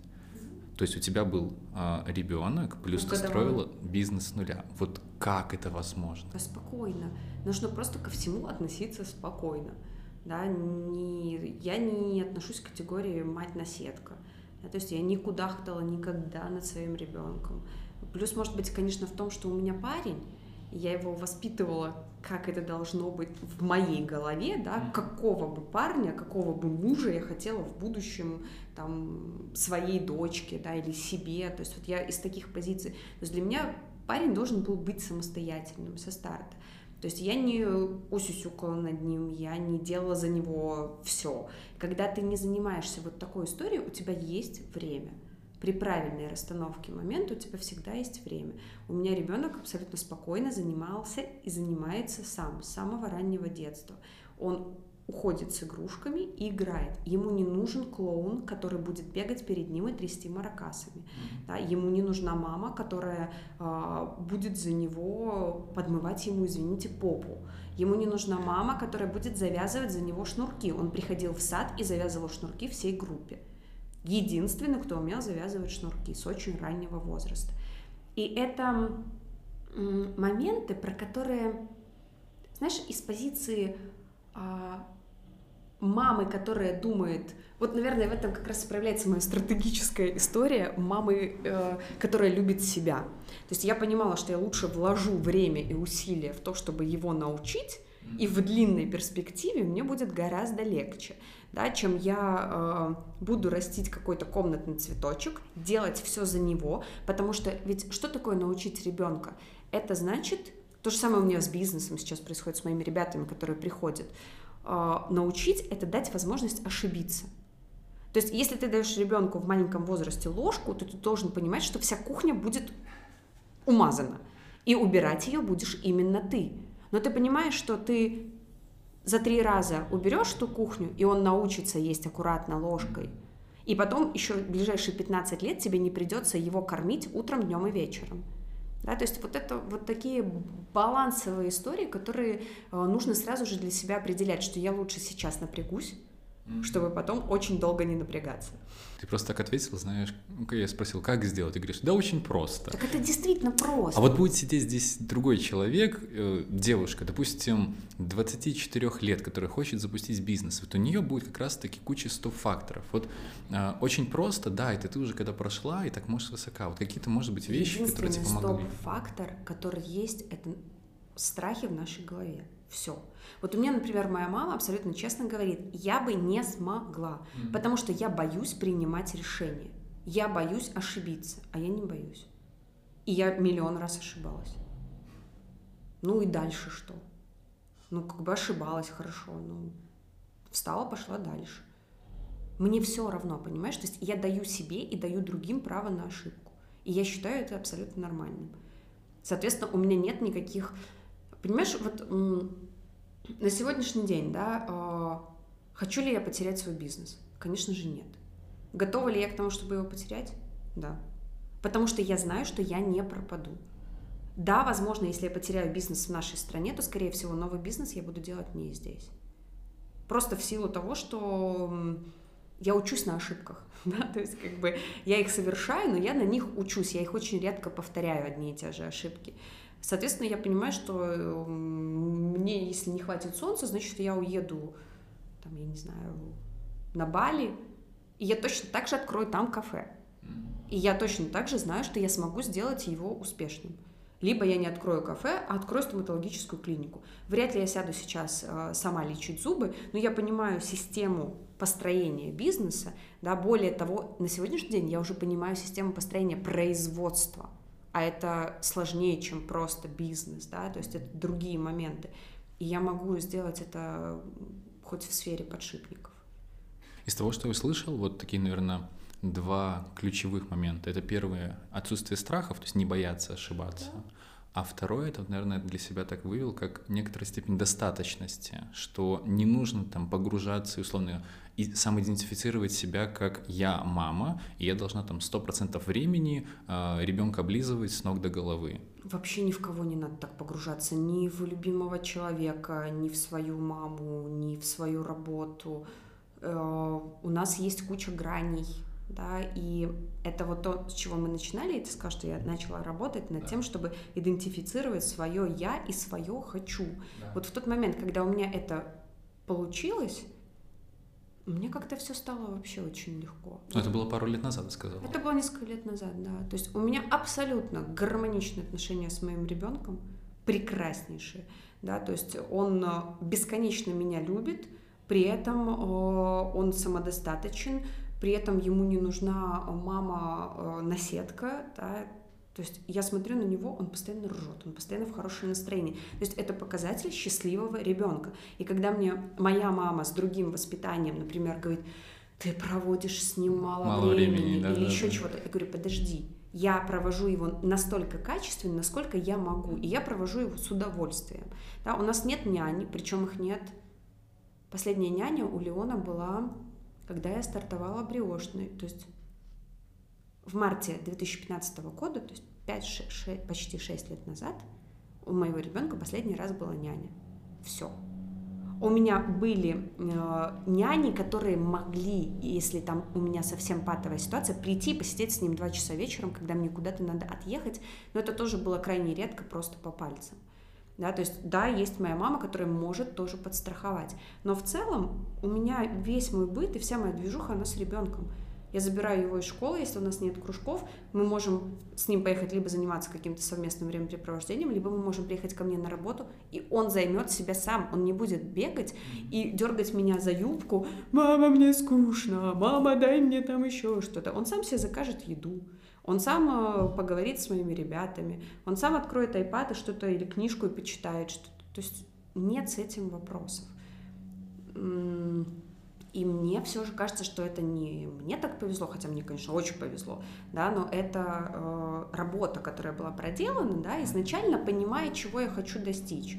У меня прекрасные отношения со своим любимым человеком, потому что я тоже со старта обозначила, да, когда мы только начинали общаться, где мои границы, Да, мы притираемся, да, там есть, э, естественно, конфликты, причем мы оба эмоциональные, оба очень сильные, он в сто раз сильнее меня, я не понимаю, как это так, э, да, там где-то у меня руки в боки уходят, знаешь, от э, осознания того, что нельзя со мной так, да, там, вот тут вот я же сама главная, сама себе, да, то есть понятное дело, что есть вопросы, но в целом все клево. У меня выстроились правильные отношения с мамой, мы очень близки вообще с детства, и это в какой-то момент перешло в отношения не мама, дочь, а две подруги, либо она моя дочь, а я ее мама.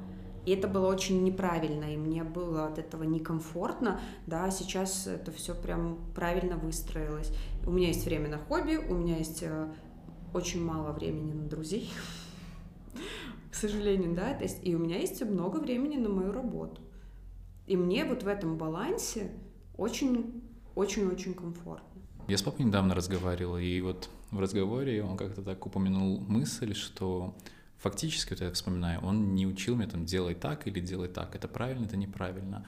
Он всегда э, действовал и совершал какие-то вещи поступками. То есть он не говорил мне, что как делать, но он сам являлся примером.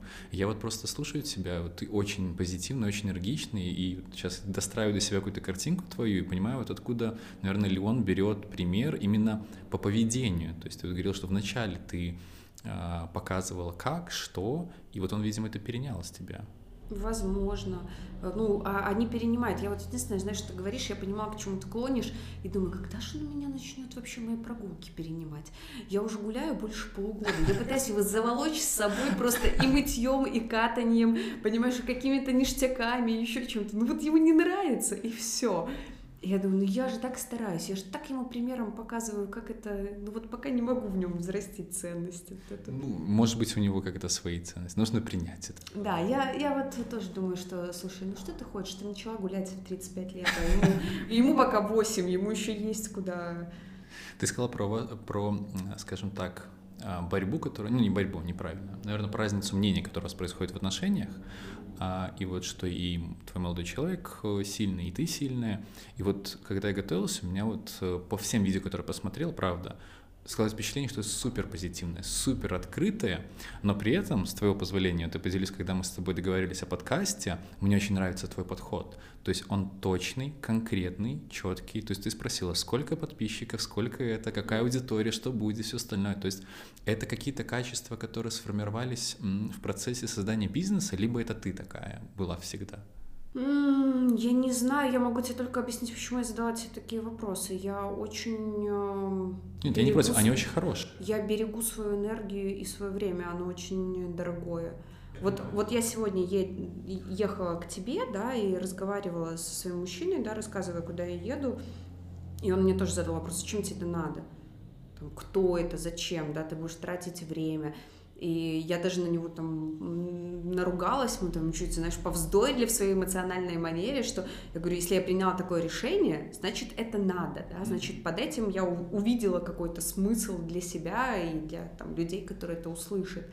Я задаю четкие вопросы, потому что, потому что у меня настолько много дел, что мне надо понимать, куда пойдет моя энергия, не уйдет ли она в трубу, не потрачу ли я ее зря, и мне нужно строить свое время, да, то есть у меня день реально расписан, то есть вот у меня была до тебя встреча, я приехала туда и сказала ровно, сколько минут у меня есть, да, потому что я понимала, что там вот 20 минут мне займет переехать к тебе. Я не люблю опаздывать, хотя что-то этот год как-то я не опаздываю, но мне э, почти не опаздываю, но мне это прям с трудом дается какой-то пошел сбой, да, но, но я ценю свое время, и я ценю время других, соответственно, потому что мне бы хотелось, чтобы ко мне так Как предприниматель, я абсолютно понимаю, мне очень близок подход, который ты уточняла в процессе, там, пока мы договаривались. Я скорее вопрос про то, это было изначально твоей чертой, либо это сформировалось, когда ты начала бизнес вести? Да нет, мне, я думаю, что все-таки я изначально была такой-то вот этот вот синдром отличницы, mm. да, который был со школы, я э, обращаю внимание на детали и на какие-то точные истории, да, то есть мне нравятся цифры, мне нравится понимание, и Это вот, наверное, самая важная черта, которую развила во мне как раз-таки медицинское образование, это склонность к аналитическому анализу, да, к какой-то такой вот оценки того, что происходит, и исходя только из этой оценки, решение не импульсивное, да, не эмоциональное, а именно а, подкрепленное какими-то еще данными да, по принятию решения. Ведь в стоматологии ты, если ты не умеешь анализировать, ты не поставишь правильно, ну как в любой медицине, не поставишь правильный диагноз, соответственно, не будешь правильно лечить, соответственно, а, поставишь под угрозу жизнь человека.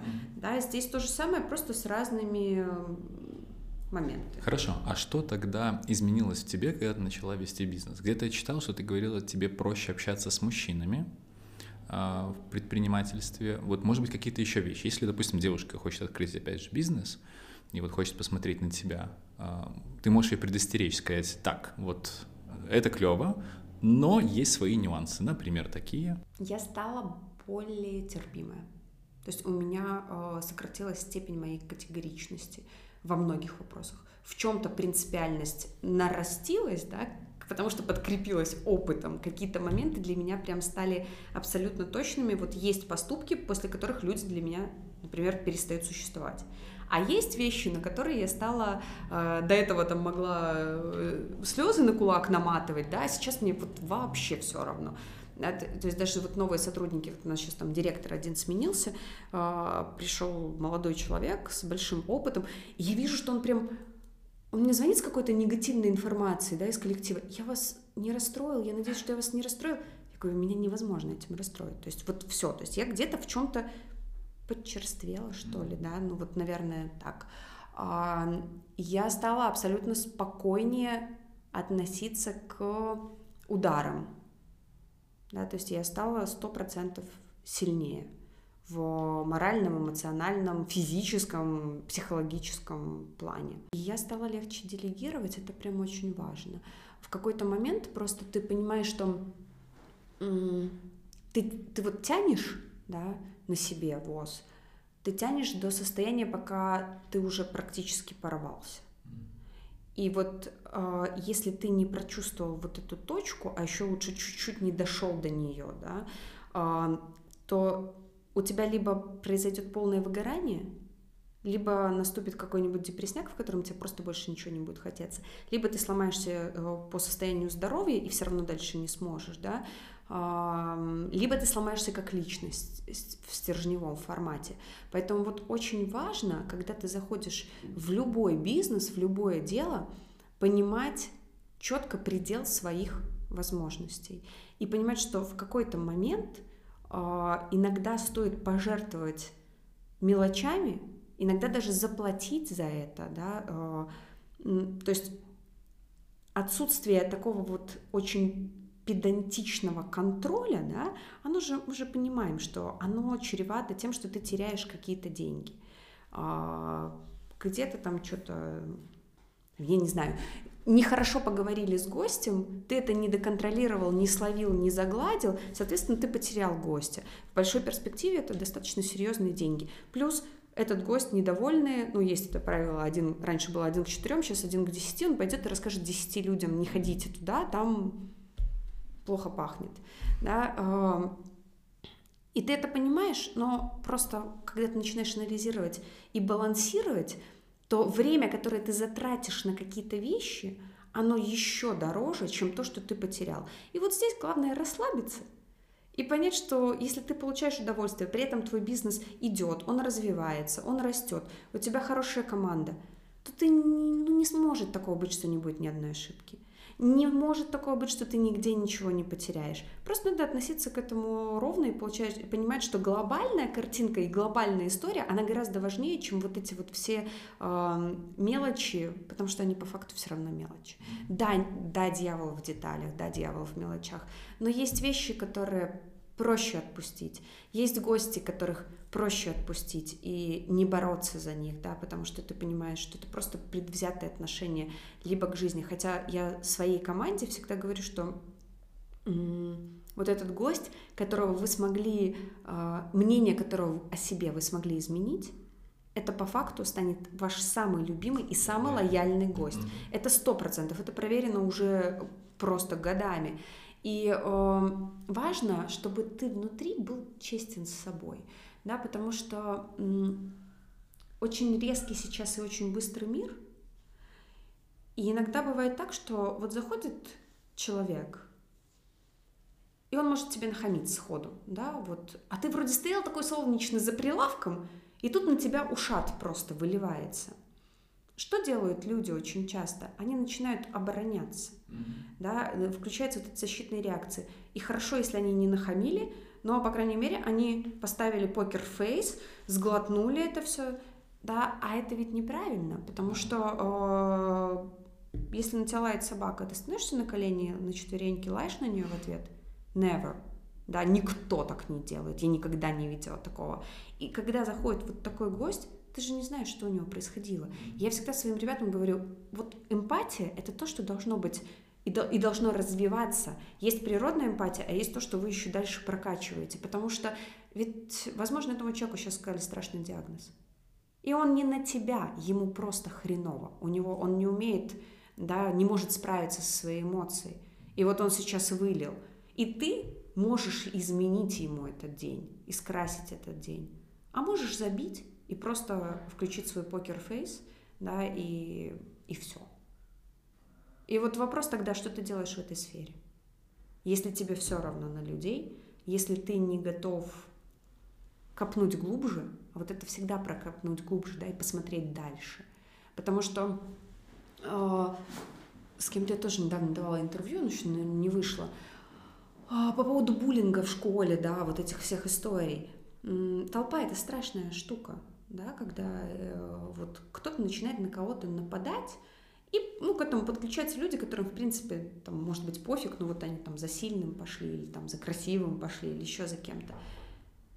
И ведь это же можно на самом деле такую травму нанести человеку своим словом, а мы об этом часто не думаем. И тот же Моргенштерн, да, посылая толпу глобально, это не страшно.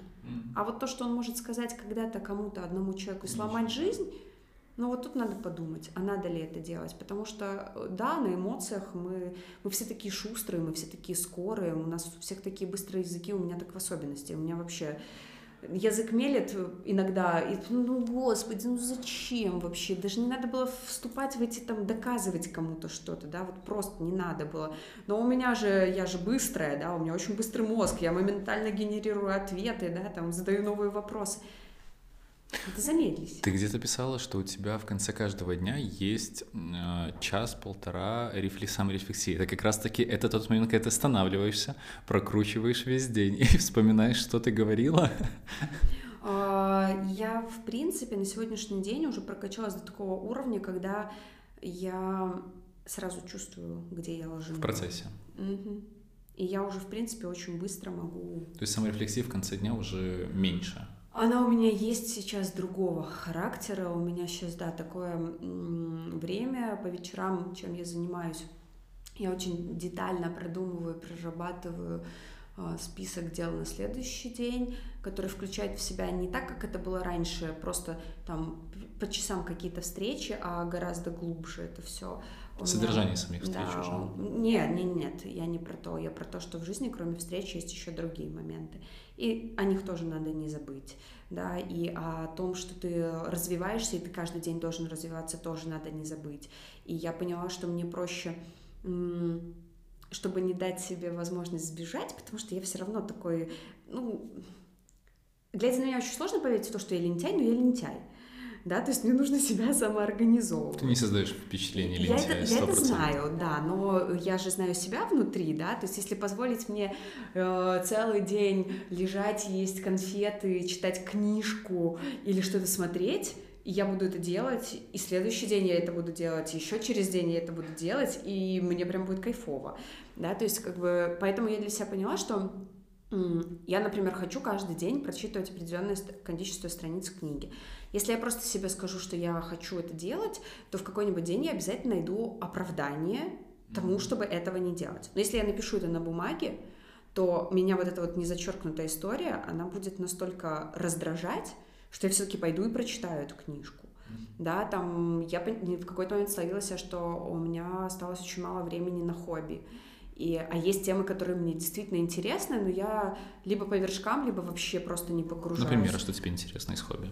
Мне очень нравятся картины, мне очень нравится стрельба. Вот я сейчас, э, я занималась стрельбой, но последний раз э, такое серьезное занятие у меня закончилось в 2015 году, как раз когда я начала свой бизнес, потому что он забрал у меня все мое время.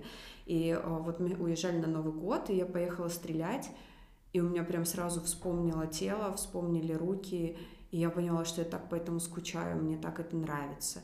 Да, то есть мне нравится спорт, мне нравится изучать какую-то информацию про вино. А, и я просто себе выделила определенное количество минут в день, небольшое. Оно, я могу его рас... реально минут, да. Там я выделила себе 15 минут. Галя, тебе огромное спасибо, что приехала и два часа выделила. Да, и вот, понимаешь, эти 15 минут я понимаю, что вот я железно, вот вечером я укладываю Леона, и у меня есть мой список, я его открываю, я вычеркиваю то, что я сделала за день, и потом начинаю дорабатывать то, что я не сделала. Я пишу благодарности каждому дню. То есть это прям очень четко, потому что, потому что то, в чем мы живем последние полгода, оно заводит в такой, в такой пике, да, в котором, если ты не найдешь повод для радости, радости. и благодарности, пусть это будет элементарный повод э, там, я не знаю, ну, утрированный совсем странный пример, там ты нашел на улице 5 копеек. Я бы раньше никогда не подобрала. А сейчас подберу и напишу спасибо. Ну, то есть, вот, ну, просто, понимаешь, да? Если нет больших историй, то есть я должна для себя найти вот определенное количество благодарности. Я установила себе количество. И это может быть вот до таких абсурдных моментов, но ты потом понимаешь, что, слушай, ну классно, день-то хорошо прошел, да? То есть вот тут получилось, вот тут получилось, вот тут тебе там сказали доброе слово, здесь тебе тайный Санта там э, спустя полмесяца еще подарок принес, да, и ты такой довольный и счастливый.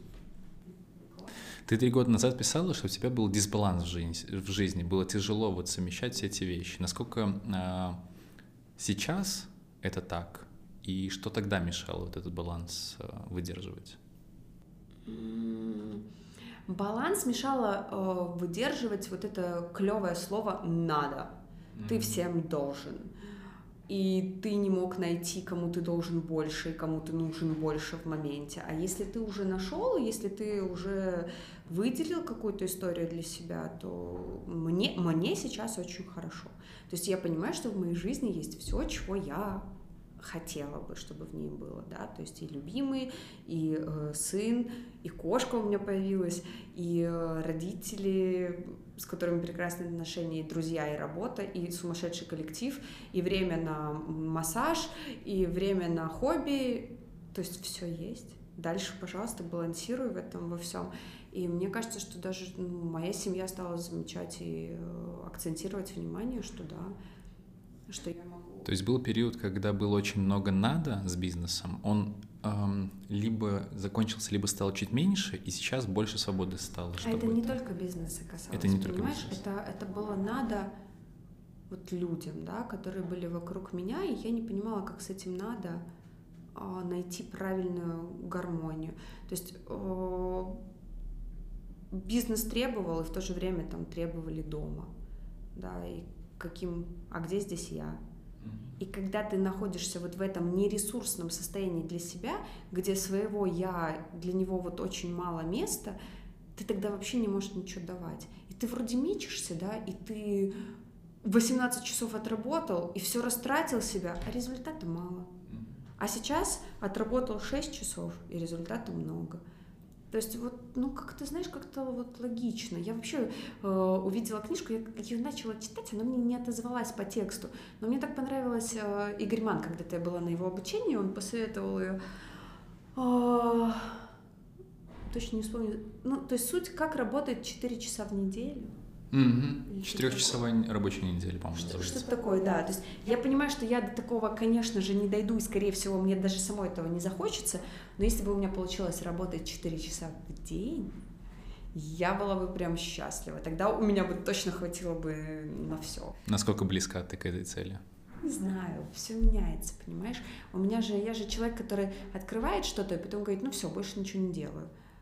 И у меня вроде начинает все выстраиваться, да, там налаживается новый объект, все прям хорошо работает, а потом мне становится скучно, скучно и какого-то да. фига я снова начинаю во что-то лезть.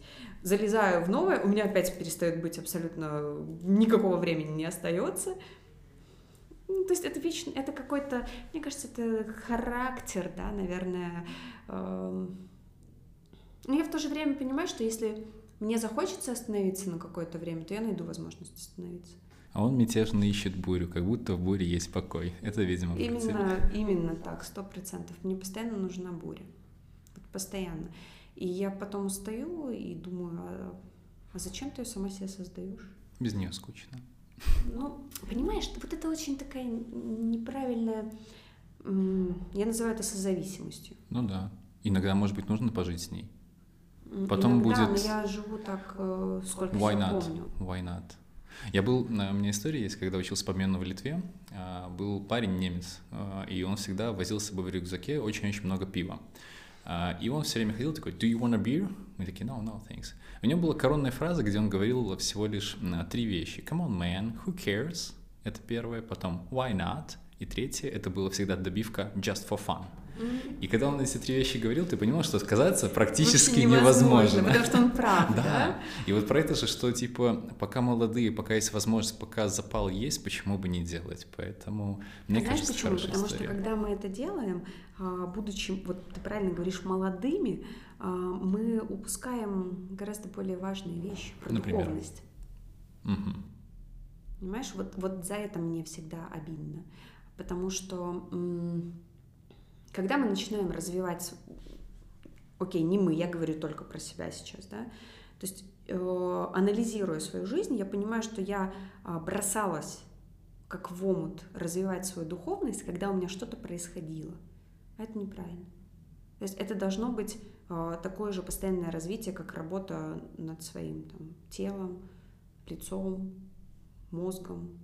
Да?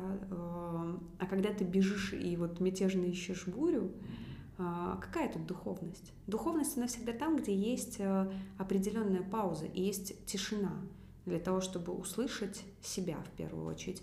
И мне это кажется на сегодняшний день очень э, важным и очень и очень значимым для каждого человека. Мне кажется, просто как и со вкусами, с одеждой, к этому нужно дойти Прийти. постепенно. То есть да. а, пока запал есть, да, но в процессе там а, развития ты будешь понимать, что тебе что-то не хватает, и ты придешь к этому духовности, мне кажется, нет? Я не думаю, что это связано. Знаешь почему? Потому что м- пока ты прешь на сумасшедшей скорости, ты об этом даже не задумываешься. И тут вопрос э, в том, что происходит вокруг тебя. Возможно, просто твои близкие люди тебя в какой-то момент притормозят и укажут на это. Может быть, ты настолько прокачанный энергетически, что тебе будет попадаться просто информация, да, вот как у меня это стало происходить в какой-то момент, мне стала приходить информация. Раз пришла, я ухмыльнулась, пролистнула, два пришла, там, да, то же самое. А когда ты видишь, что это пять раз, десять раз, ты уже ну, такой задумываешься, ага, подруга, притормози. Так же, как у меня было со Шри-Ланкой, я туда вообще не собиралась, да, в юридический тур, пусть короткий для меня, но это был первый опыт и очень интересный. Просто мне очень надо было встретиться с одной девушкой, очень. Она живет в другой стране. Она должна была прилететь в Минск. А у меня, если мне надо, значит надо. Все, знаешь, хочу и буду. А почему добьюсь. очень надо было? Ну, мне надо было с ней поговорить про работу. А, у меня были интересные мысли в голове. Вот мне прям нужен был этот человек. Это был не телефонный разговор, не скайп-разговор. Мне надо было увидеть глаза, мне надо было прочувствовать да, на кончиках пальцев. Она должна была прилететь в Минск. И тут она говорит, слушай, у меня меняются планы, я не прилечу.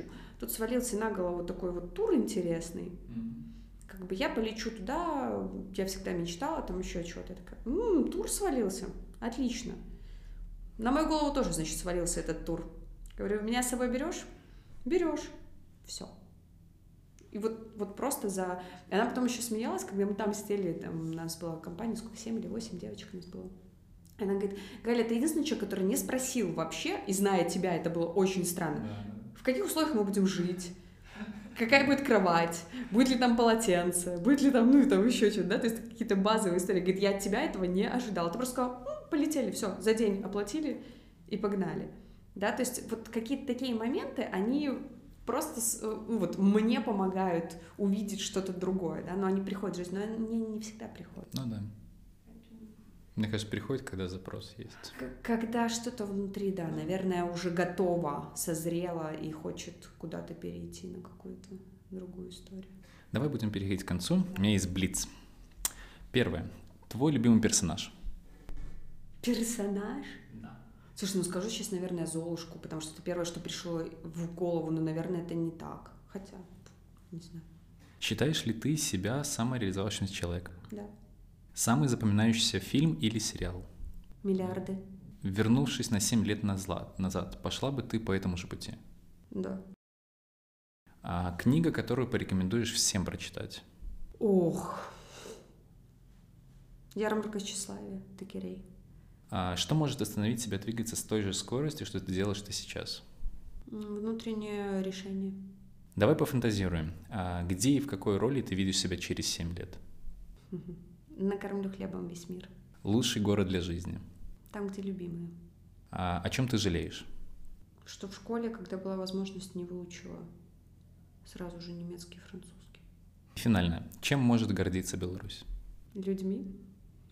Окей, я знаю, ты пришла к нам э, не с пустыми руками. У тебя есть для нас маленький подарок. Да, есть. Э, он, э, к сожалению, неосязаемый, в руках мы его не поддержим, но я с радостью подарила бы кому-то одному, э, кому это будет интересно, и что мне еще более кажется важным, нужно именно в этот момент. Обед со мной в Приош Бистро, либо в Запобеды по выбору и мы можем обсудить любые темы. Это может быть и Э, духовность, и рост, и развитие, и создание бизнеса, и хлебный бизнес, кондитерский бизнес.